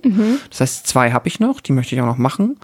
Ähm, und dann gibt's halt noch halt den, den ultra schwierig, schwierigen Schwierigkeitsmodi, die ähm, Profi-Enden. Da möchte ich mal gucken, ob ich das mache. Aber bis dahin hatte ich schon mal auf jeden Fall eine sehr, sehr intensive und ich für mich unterm Strich sehr gute Zeit mit diesem Spiel. Ich hatte sehr viel Spaß, ich habe wirklich Nervenkitzel ähm, oft verspürt. Ich habe mich am Anfang sehr oft gegruselt. Das natürlich dann, umso öfter man drin ist, flaut das ein bisschen ab. Aber das ersetzt sich dann dadurch, dass ich mehr das Gefühl habe, dass ich das Spiel nach und nach mehr meistere und mehr das Gefühl habe, äh, mich in dieser Welt richtig gut zurechtzufinden. Und dann kommen halt, aber dadurch wird's nicht langweilig und das finde ich so cool. Dadurch kommt dann halt nämlich dann, man fühlt sich fähiger, aber dadurch, dass das Spiel so zufällig ist, muss man immer noch individuell seine Strategie so anpassen, ähm, dass man's halt, dass man halt eine realistische Chance hat, weiterzukommen. Und das ist halt dann quasi noch so eine intellektuelle Aufgabe, die im Spiel steckt und die mir dann immer sehr, sehr viel Spaß macht. Neben all den anderen positiven, auch eher horrorbezogenen Aspekten, die wir jetzt schon hervorgehoben haben. Ich kann absolut verstehen, wenn das, äh, das Spiel für die allermeisten Menschen vielleicht überhaupt nichts ist und man sich denkt so, oh nee, das ist, ähm, das sieht irgendwie weird aus, das ist mir auch vielleicht einfach too much. Ähm, das ist absolut nachvollziehbar. Ich würde halt wirklich sagen, wenn man jetzt unser Gespräch soweit verfolgt hat oder sich das halt so einfach schon mal angeguckt hat und äh, wirklich ein Interesse verspürt, dann lohnt sich da mal reinzugucken. Ich könnte jetzt aus dem Kopf gerade gar nicht mal sagen, was es kostet. Es ist nicht teuer. Ja, warte, Ähm, vielleicht kann ich das gerade mal. Okay, sehr gut. Ich äh, beende dann einfach schon nochmal das Fazit derweil. Ja. Ähm, ich gebe dem Spiel vier von fünf Sternen und ein Herz und äh, freue mich dann sehr darauf, wenn ich dann das Spiel abgeschlossen habe für mich, dann das zweite angeblich noch, angeblich, so wie ich gehört haben soll, noch bessere Spiel ähm, auszuprobieren, weil mich auch wirklich, das nochmal abschließend erwähnt, wenn man sich in die Geschichte, in die Lore dieser Welt reingearbeitet hat, sei es jetzt durch das Spiel selber, da gibt es ja viele Bücher oder dann halt auch noch außenrum, dann ist das tatsächlich eine coole Welt. Ähm, über die möchte ich jetzt auch gar nicht so viel noch im Detail verraten, aber dieses ganze Spiel mit alten Göttern, neuen Göttern und dann vielleicht den neuen neuen Göttern, äh, das ist echt ähm, nicht so abgedroschen und 0815, das ist ziemlich liebevoll ausgearbeitet und äh, da kann man sich auch richtig ähm, reinlegen, wenn man Lust hat. So, Ja. 8 US-Dollar kostet. ja, das ist ähm, für die allermeisten Fair. Menschen ein vergleichsweise, ja. Also und vor Ja, allem, weil man krass. ja auch viel Zeit reinstecken kann. Ich finde das halt auch Genau. so geil, weil ich halt irgendwie dann so bei den offiziellen Speicherständen dann irgendwie so eine halbe Stunde auf dem Tacho hatte, aber eigentlich schon so sechs gespielt hatte. Also weil es Ja, halt immer Dito. so, ja, da darf man sich auch eigentlich so diese Zeitangabe vollkommen nutzlos, weil es überhaupt nicht repräsentiert, was man da reingesteckt hat. Ja, also ich weiß nicht, ich habe jetzt glaube ich schon so 12, 13, 14 Stunden wahrscheinlich reingesteckt. Ähm, Ja, und man kann halt, wie gesagt, noch deutlich, deutlich mehr. Ich habe dann ja irgendwann mehr oder weniger aufgegeben, muss man ja ehrlich sagen. Da hätte man problemlos aber auch noch deutlich mehr Stunden reinstecken können. Ja, mein Fazit. Ähm, ich habe ja noch nicht so viele Spiele dieser Art gespielt. Und ich bin so ein bisschen zwiegespalten zwischen ich fand es richtig gut und es ist mir so dermaßen auf die Nerven gegangen und ich war zum Teil zwischendrin schon schlecht gelaunt. ähm, und ich würde einfach deswegen sagen, es war eine Erfahrung, die nicht negativ war, die mich überrascht hat. Ich bin mir aber für mich auch relativ sicher, dass das so ein Spiel ist äh, oder so eine Art von Spiel, die mir auf Dauer, glaube ich, zu frustrierend wäre. Weil es einfach mit zu viel Trial and Error und ich immer ganz, das ganz gern mag, wenn ich auch das Gefühl habe, ich kann richtig beeinflussen, ob dieses Spiel erfolgreich verläuft für mich oder nicht. Und das ist halt hier eben zum Beispiel auf Basis davon, welcher Bücher man findet oder halt auch nicht, überhaupt nicht der Fall, dass das zu 100 Prozent bei einem selbst liegt, äh, dass man da so die Kontrolle drüber hat. Und das ist halt sowas, was mich persönlich einfach ein bisschen fuchsig immer macht. Das Spiel kriegt auf jeden Fall dolle Pluspunkte für die Umsetzung und für die ganzen Ideen und ja eben dass man halt bemerkt, so da ist irgendwie viel Liebe und viel Zeit reingeflossen. Und man denkt halt an keinen Punkt irgendwie, dass das jetzt ein, ja, ich, ich sag mal so ein faules Spiel war, wo man das Gefühl hat, okay, das wurde halt irgendwie so hingerotzt. Man bemerkt, dass da viel Mühe drin steckt und es hat mich wirklich gerade auch von der Atmosphäre an einigen Ecken wirklich auch gegruselt und auch richtig bekommen. Und als ich dann halt den Dreh raus hatte, hatte ich dann auch echt eine gute Zeit. Aber gerade der Anfang, war nicht, also war schon schwer auszuhalten. Und dann als der Flow kam, war gut. Und dann als ich dann in dieser Stadt rumgeirrt bin und nicht mehr wusste, was ich noch tun soll, dann habe ich aber auch wieder bemerkt, dass ich richtig frustriert war und eigentlich überhaupt gar keine Lust mehr hatte und dann dachte, okay, jetzt reicht's aber auch, das reicht für den Podcast. Ähm, ja, also ich glaube, es ist einfach echt eine Typsache, bin aber trotzdem, ich bin eigentlich immer über alles froh, was man irgendwie mal zwischendrin ausprobiert und so über den Tellerrand hinausguckt, weil ich ja schon auch eigentlich eher, ja, also ich gucke hier und da auch immer mal ähm, bei Steam, was es da halt auch so ein bisschen an Indie-Kram gibt, spiele ja auch gerade viel, ja, PS2-Ära-Stuff. Ähm, bin da so ein bisschen am Nachholen, aber bin ansonsten ja auch eigentlich eher bei den, ja, Mainstream-Horrorspielen äh, am Start gerne. Und da finde ich es auch immer ganz cool, mal zu schauen, was es halt abseits davon noch gibt. Ich glaube, ich würde also deswegen fällt es mir total schwer, irgendwie eine Sternewertung zu geben, weil zum einen denke ich mhm. auch so vier von fünf und zum anderen, ja, je nachdem, an manchen Ecken hätte ich auch gesagt 0,5 von 5, totaler Rotz, ich möchte es nie wiedersehen. Ähm, ja, deswegen schwer zu sagen, vielleicht irgendwie eine 3,5 oder so. Also hat wirklich ein paar gute Elemente, die man nicht absprechen kann, aber es ist einfach eine Typsfrage. Genau. Ja. Ja. Soweit, oder? Fair. Ja. Haben wir's. Ja, in der nächsten Episode geht es ins Jahr 2005 und da spreche ich mit JP über Haunting Ground und da muss ich sagen, freue ich mich sehr drüber, denn ich liebe Spiele und ich liebe Hunde und dort gibt es beides. Das wird super.